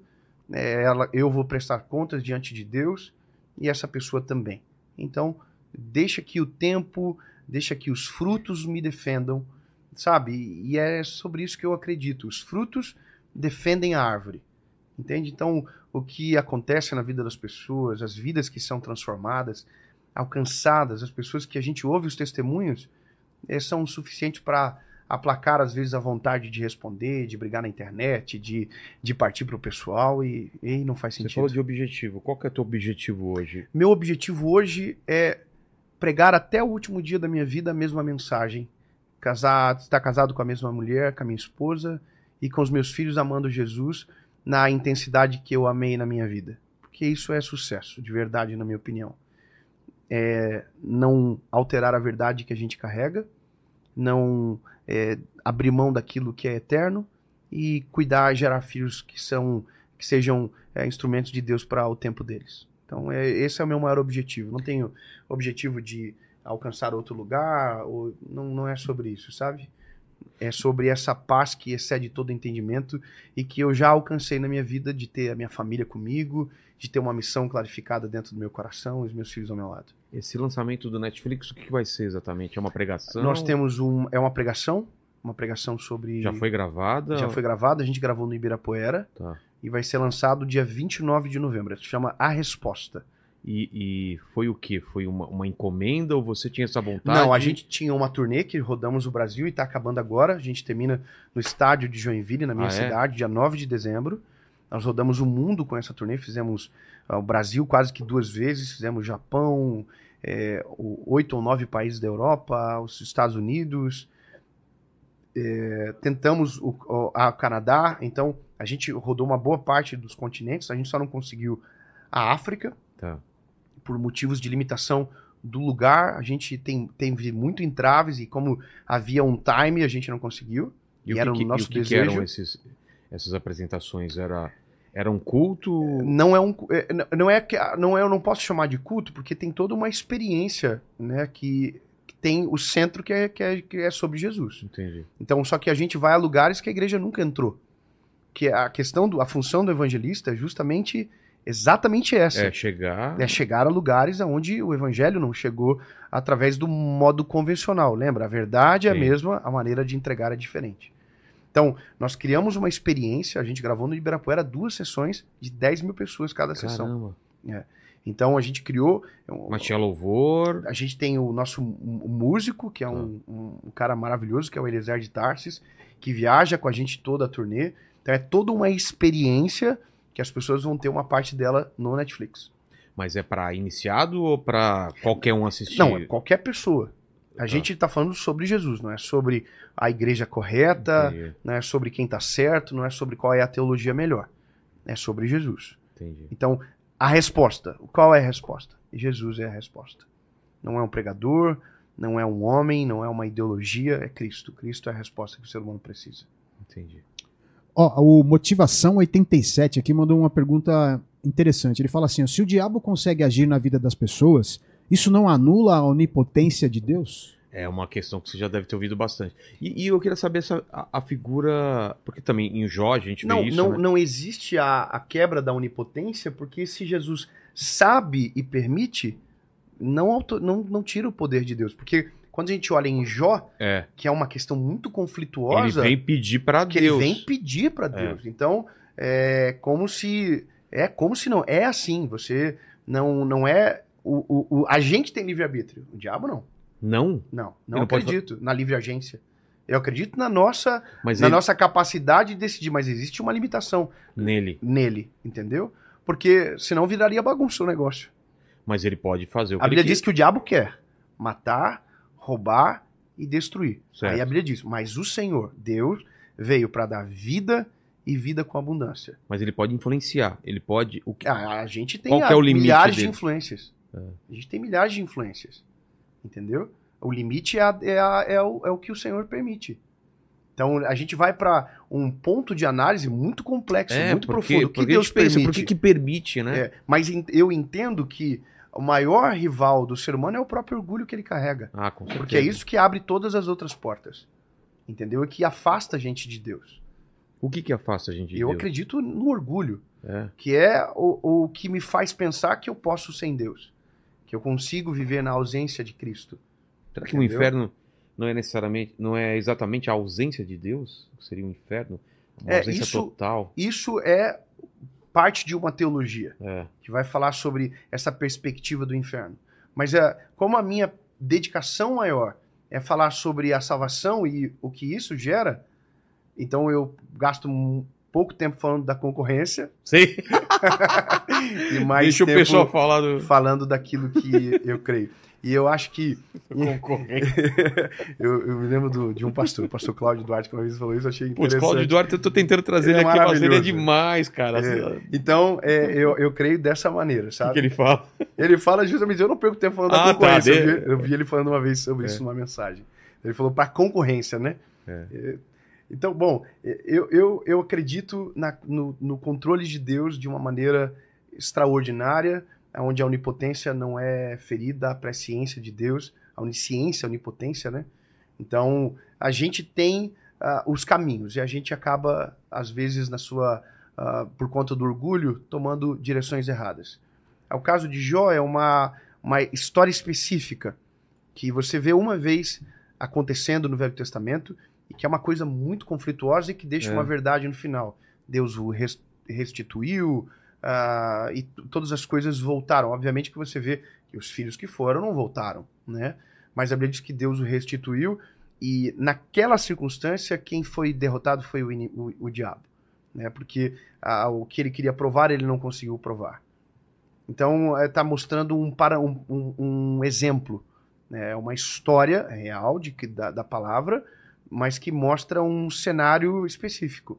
Então eu não acredito, ah, talvez que Deus faria desta maneira hoje a partir da pessoa de Jesus na nossa vida. É, acho que não. Entendeu? Porque o preço já foi pago. Exato. Deus não tem que provar nada para o diabo como ser humano, porque o diabo não acessa a gente se Cristo é aquele que nos guarda, sabe? Eu acho que não existe essa possibilidade. Uma coisa que também deve confundir as pessoas, e às vezes eu me pergunto também é: você é convertido, você aceitou Jesus, mas você não está livre de passar por problemas nessa vida. Não, É obviamente isso não. Que, que é complicado, né? Sim. Você vai passar por tribulação, Sim, vai passar a, por a problema. vida na Terra, ela continua. É. Enquanto a eternidade não é a nossa realidade, a vida na Terra é feita de problemas. Qual que é a questão? Quando você ouve uma mensagem que te faz promessas de que quando Jesus entra, a vida se torna perfeita, isso é, é mentira.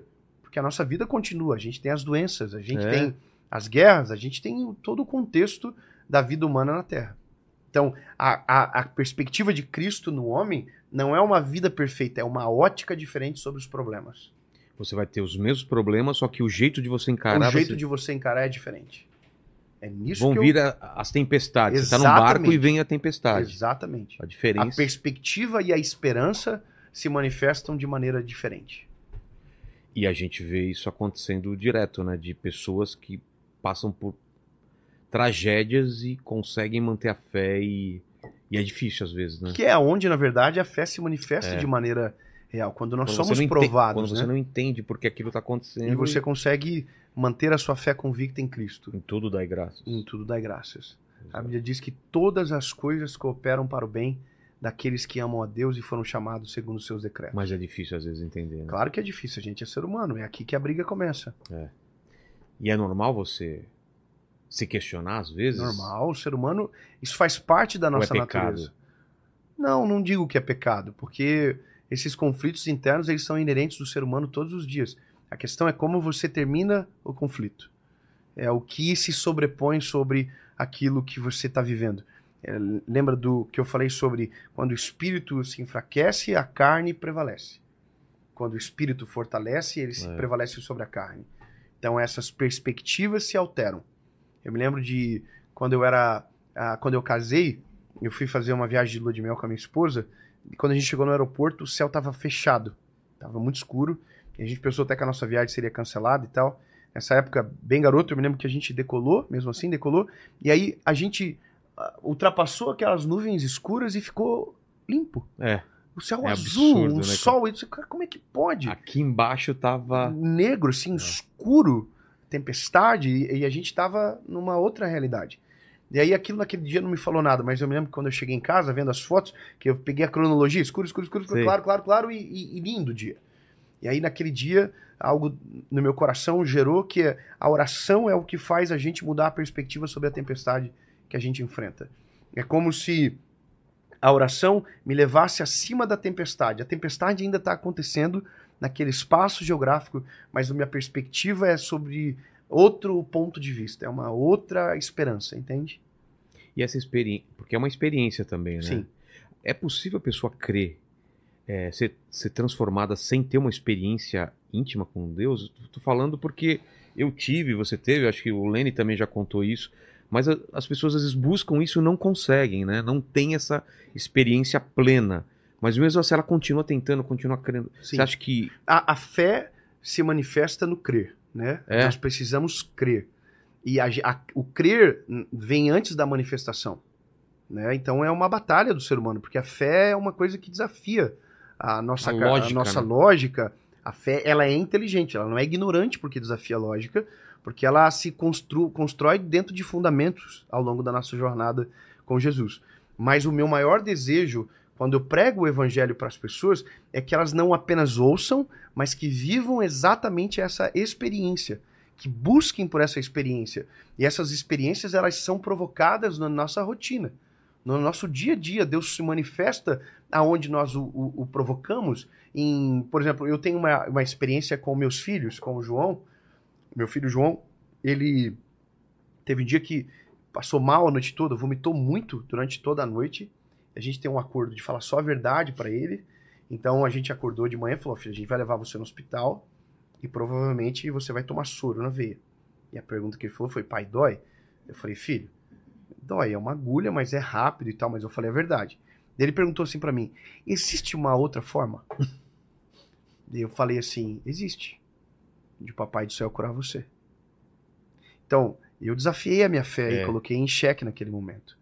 Então, poderia ter dado errado? Claro que poderia, não é uma doutrina, é uma experiência. É. Mas eu me lembro que eu orei com meu filho e ele orou assim: Papai do céu, cura eu. E eu, no meu coração, disse: Jesus, me dá a oportunidade de te apresentar para o meu filho do jeito que eu te conheço. E Jesus curou ele na hora, no Poxa. meu colo. Ele estava branquinho, a boquinha estava branca, e no final da oração, ele estava curado. Minha esposa está aqui, ele chamou ela e falou assim: "Ah, Mamãe, me dá uma banana para eu comer. Poxa. E aí, bom, ele comeu a banana, não vomitou mais e ficou bom. Então, ele aprendeu naquele dia que o Deus do pai dele era um Deus que age e se importa de verdade. Aconteceu um outro, porém, três ou quatro semanas depois, o Noah ficou doente. Noah? Meu filho chama Noah. Se chama Noah também? É, E aí o João Quantos falou: pai, tem? ora. Tem três anos. é, Ora pelo Noah. Que daí o papai do céu cura ele. Bom, naquele dia o papai do céu não tava. não curou. É. E aí eu também ensinei outra realidade pro meu filho. Sobre que em algum momento a gente vai ser frustrado. É. Que a vontade de Deus é soberana e que nem tudo a gente pode controlar. Óbvio, eles são muito jovens para aprender isso, mas já entenderam que quem decide é o papai do céu. Entendi. Entendeu? Mas que ele tem poder para fazer. Fala, Leni. Ó, o, o Jonathan mandou aqui o seguinte: ele perguntou, Dave, você conhece a série The Chosen? O que você. é, queria que você comentasse o que você acha a respeito dela. Comecei a assistir agora. Você Cara, eu assistiu? acho- Eu assisti uns dois episódios. Eu Eu acho maravilhoso. Eu acho aquela perspectiva de Jesus retratada no É. The Chosen é exatamente a maneira que eu Bem acredito. humorado. Humorado, amoroso, É. sabe, amor no olhar, na forma de agir. Tem algumas cenas que são muito marcantes no The Chosen pra mim, ah, que talvez foi a forma que eu me apaixonei por Jesus ah, de maneira louca, assim, absurda, sabe? De imaginar um Deus que se importa aquele ponto, daquele, daquele jeito com o ser humano. Então, eu Que- sou apaixonado cena, por, essa exemplo, série. Que, você A da Mulher do Fluxo de Sangue. Tá. Pra mim, essa é uma das cenas mais, assim, é, extraordinárias do The Chosen e da Bíblia, uma das histórias mais poderosas, assim, marcantes. A Bíblia diz que aquela mulher tinha um fluxo de sangue, o fluxo de sangue a tornava impura. Então, ela não podia tocar nas pessoas, ela não podia estar no meio de multidão, ela não podia cozinhar. Tudo que ela tocava era considerado impura, impuro. E essa mulher tem isso por 12 anos.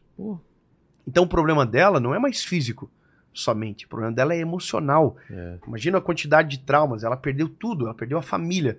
E aí a Bíblia diz que quando Jesus está entrando em direção à casa da sogra, da, da filha de Jairo, ela olha, vê Jesus passando com uma multidão muito grande, e aí o texto de Marcos diz que ela concebeu dentro dela: se eu apenas o tocar na orla do manto dele, eu sei que eu serei curada.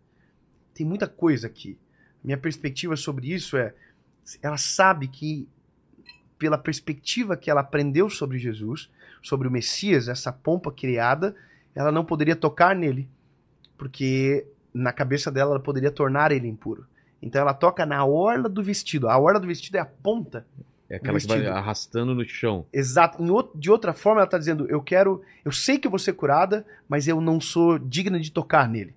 Minutos antes, a Bíblia diz que Jairo chega pela frente de Jesus, para Jesus e pede para que Jesus vá para casa dele.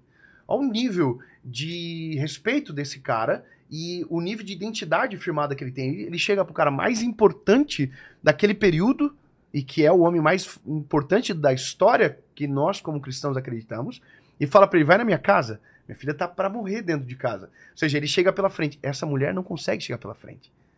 Ela chega por trás. Só que a Bíblia diz que Jesus parou. Quando Jesus para, ele diz: "Alguém me tocou". Ah, E aí Pedro diz: "Como assim alguém te tocou?" sentir poder. A é- multidão te É. aperta. Ele diz: Alguém me tocou. Eu senti que alguém me tocou diferente. Saiu virtude de mim. E a Bíblia diz que a mulher, percebendo que não conseguiria passar desapercebida, se apresenta a Jesus. E aqui, para mim, é o mais importante. A Bíblia diz: ela se apresenta tremendo de medo. Porque ela não sabe de verdade quem Jesus é. Ela já foi curada, ela não tem mais o fluxo de sangue, mas a alma dela está arrasada. Ela, a identidade dela não existe. Aí a Bíblia diz que Jesus olha para ela e diz: Filha, a tua fé te salvou. A palavra filha, nesse contexto, é o contexto de cura para a alma dela. Entende? Então, para Jairo, a multidão parou Jesus, mas para essa mulher foi Jesus que parou a multidão.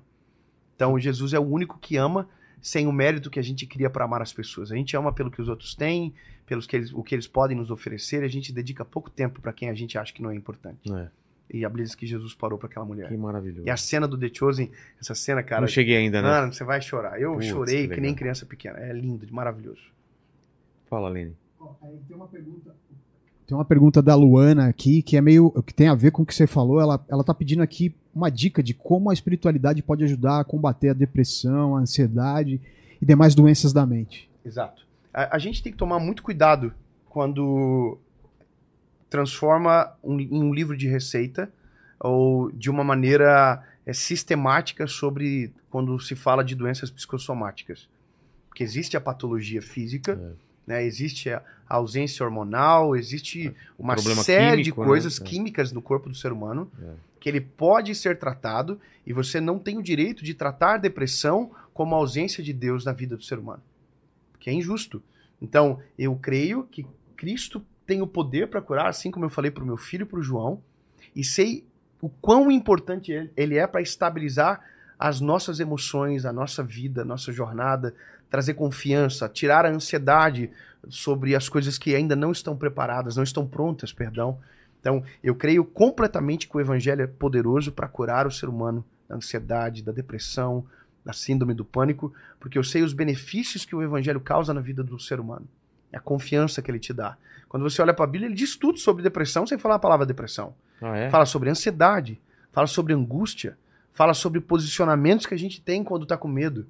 E todos eles você vai vendo a cura acontecendo. Então, por exemplo, é, Filipenses capítulo 4, versículos 6 e 7. A Bíblia diz: Não estejais ansiosos por coisa alguma. É, é uma, é, é imperativo. Aí ele diz: Mas que tudo aquilo, eu vou, vou ser é, acessível, né? Eu não, eu não vou falar na versão, ser, é, vou, vou ser claro, Claro, simples. tá. Ele fala, então você seja claro em suas petições, ou seja, ao invés de ficar sentindo, apresente para o Senhor o que você precisa. Aí a Bíblia diz, e a boa, perfeita e agradável vontade do Pai vão invadir o nosso coração. Então ele está dizendo que eu não preciso ter isso sozinho, que eu posso compartilhar e a paz de Deus vai invadir o meu coração. Entende? Isso é a palavra. 1 Pedro vai dizer, vocês não estejam ansiosos por coisa alguma. Salmos 37 vai dizer, confia no Senhor de todo o teu coração, entrega o teu caminho a Ele, tudo Ele fará. Ou seja, tem muitas respostas sobre isso na palavra que traz paz e alívio para o nosso coração. É.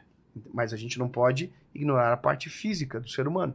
Aqui a gente fala sobre alma, ah, sobre o espírito, sobre a alma especificamente, mas existe a parte física que não pode ser ignorada. Jesus tem poder para fazer? Jesus tem poder para fazer qualquer coisa. Mas existem coisas que estão à nossa disposição. Um exame clínico vai mostrar que eu estou com uma baixa hormonal, que eu posso fazer reposição e melhorar de maneira natural. Exato. E questão de relacionamento, a gente tá vivendo uma, uma época de tudo tá muito fácil, né? É um cardápio que você tem para escolher a comida, para escolher relacionamento. Tá muito fácil. é, ah, não gostei, vou para outro.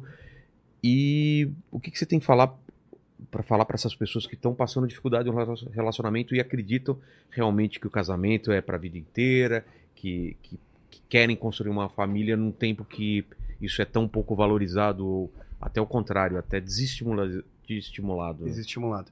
É, eu acredito que quando a gente vai tirando a preciosidade das coisas e as tornando triviais, acaba se tornando muito superlativo e, e até é, perde-se o valor, né? Do que de verdade é uma, é uma família.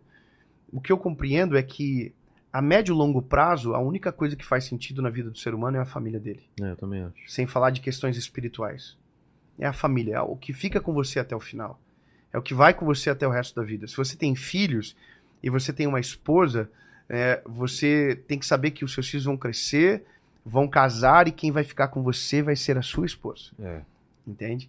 Então isso é a vida é, como um todo. É sem viver pensando que. ah, é, tratando como trivial aquilo que é importante e que vai ficar com a gente para sempre. Então, quando você entende que, no fim, o, a- o que vai dar sentido às coisas é quem permanece com você, você aprende a ter as prioridades certos, certas e escolher de maneira prudente aquilo que de verdade ah, vai permanecer com você, sabe? Então, você acaba eliminando um monte de outras possibilidades. Você não trata o divórcio como pauta dentro de um casamento. A batalha nunca é para como termina, mas como a gente recupera. É, porque Como a gente qualquer, restaura. Qualquer briga, qualquer, Qualquer coisa qualquer tira. coisa, ah, É. vou terminar. Óbvio, o que eu acredito é que existem os limites. Claro. Né? Tem a questão Violência da doméstica. violência física, do abuso, ah, mas eu nunca vou desacreditar do casamento, entendeu? Isso seria é, ir contra tudo aquilo que eu creio como base da família, base para se viver o evangelho na Terra. O, Jo- o Jona, é, é, parece Joana Dark, mas veio só Jona Dark aqui, né? Ele falou que é, perguntou o seguinte: alguns acreditam que Jesus foi o maior mestre de ensino de física quântica. O que você pensa sobre o assunto? Ah, não penso nada. Nunca imaginei sobre isso. Física quântica? Eu- Se falar o que é física quântica, eu tenho dificuldade. É. Imagina, física eu já tive dificuldade no colégio. Exato. E que foi? Essa era a última pergunta. Beleza, obrigado. Dave, faltou fechar algum, alguma coisa que a gente falou aí que você acha? A gente falou sobre salvação, a gente falou sobre o, o pecado original, falou sobre a ressurreição, falamos sobre relacionamento, sobre um pouco sobre depressão das pessoas que estão lá. Queria ficar te deixar à vontade para você falar com as pessoas que estão em casa. E como esse vídeo não é só a live, ele vai ficar para sempre na internet. Pode ter uma pessoa, como você falou, caiu aqui nesse, vídeo ou nesse corte exatamente no momento que ela precisa ouvir alguma coisa. Então, fica à vontade para olhar para aquela câmera e falar para quem tá Qual lá em câmera? casa. Essa daqui, ó. Essa aqui? É. Cara, primeiro, muito obrigado. Foi Obrigado maravilhoso demais. ter essa conversa. É, o nosso assunto não foi sobre mim, foi sobre Jesus, e isso é o- a minha dedicação, é a forma que eu entendo que é a minha missão. Então, muito obrigado porque eu pude falar sobre aquilo que eu creio e é o que importa para a minha vida, aquilo que eu carrego. E sobre as pessoas que estão assistindo, eu creio exatamente dessa maneira. Em algum momento, alguém pode cair nessa, nesse vídeo É. é, não para ver sobre uma polêmica, não para fazer uma crítica teológica, mas porque precisa de uma verdade que tem o poder de transformar a vida dela. Então, se você for essa pessoa, e é para essa pessoa que eu me disponho a falar, para quem sabe que existe um vazio e que precisa de algo a mais, o dia que você ouvir essa palavra e entender que é essa mensagem que precisa dominar o seu coração e que é isso que te falta e que você precisa, uma oração muito simples e que resolve a vida do ser humano e transforma a nossa eternidade. É Jesus. Eu reconheço que sou pecador, que sou falho e que o Senhor é o meu único, legítimo e suficiente Salvador. Essa é a oração mais importante que o ser humano pode fazer. E é o que muda a nossa vida. Apaga o nosso passado, estabelece o nosso presente e prepara a nossa eternidade. Amém. É tão simples que parece até estranho, mas É. é. somente isso. Crer de todo o coração, reconhecer quem nós somos e o quanto precisamos dele.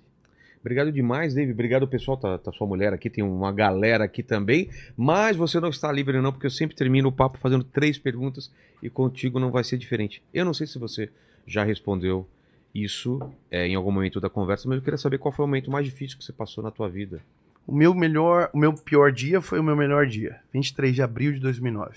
Foi aquilo que você Aquele foi o pior dia. O final transformou no melhor Poderia dia. ter sido Sim, o mas pior o- final. aquele dia foi o pior dia da minha vida, sem É. sombra de dúvidas. E a gente falou um pouco sobre morte aqui, né? A gente vai morrer um dia Uhum. dessa vida.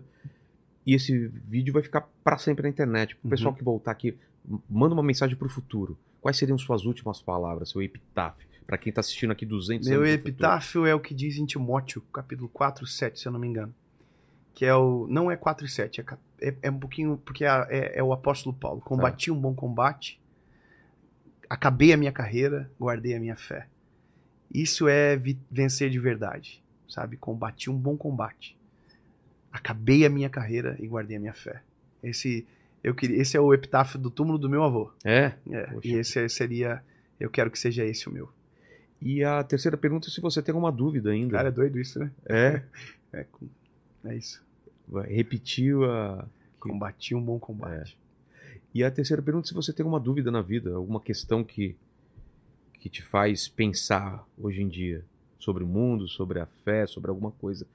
Alguma questão que. Todos os dias eu acho que a gente é tentado a desconfiar e duvidar de algo, É. sabe? Todo dia. Isso é inerente ao ser humano. A, as frustrações provocam isso dentro de nós, sabe? Em vários momentos nós somos tentados a pensar é, o contrário daquilo que é a realidade sobre a nossa história, sobre a nossa vida. muitas vezes pelo que você deixa entrar no seu coração, muito a partir daquilo que você ouve.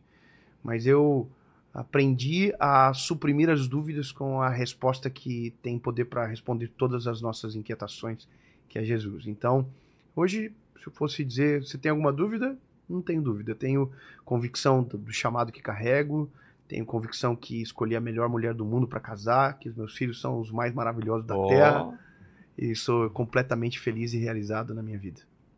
Obrigado demais, então. Eu também posso. A minha mulher deve estar assistindo também, ó. Faço dele as, as minhas palavras, As aí. palavras, né? E você, Lene, você tá na, tá, na, tá na busca? Eu tô na busca, tô, tô esperando, como dizem, esperando no Senhor, mas de vez em quando eu a ligado. é mesmo, Lene? Com paciência, É. no Senhor. Mas o radar tá ligado aqui, né? Faz Também. tempo, né? Faz que você não tempo, namora, faz, faz tempo. Faz um tempinho. Mas eu tô sossegado. Por Tá- tá enquanto, de boa. Tô de boa, tô curtindo a solteirice. Exato. Tá tudo tranquilo, tá tudo bem. Muito bom. É, tô exatamente. curtindo a solteirice. Tô curtindo a solteirice. Ô, Lene, é contigo aí. Ah, eu queria que você se inscrevesse no canal, se tornasse membro e também desse like nesse vídeo e Exato. a- ativasse os sininhos aí, o sininho aí para receber as notificações de quando a live começa. E Você agora colocou o link, né, do, do- da coleção de óculos, se o pessoal quiser ir lá, usem esses óculos, dê uma força pra gente, tá o link aí com 10% de desconto, que é Vilela... Vilela 10. Exatamente. É. E você prestou atenção no papo, Lene? Prestei. O que, que o pessoal escreve nos comentários pra provar que chegou até o final dessa conversa? Olha, eu vou mandar essa aqui, ó. Gólgota. Gólgota. Escrevam Gólgota. É fácil escrever, né? É Gólgota. fácil. É, com Gólgota L. É, né? com L. É com L.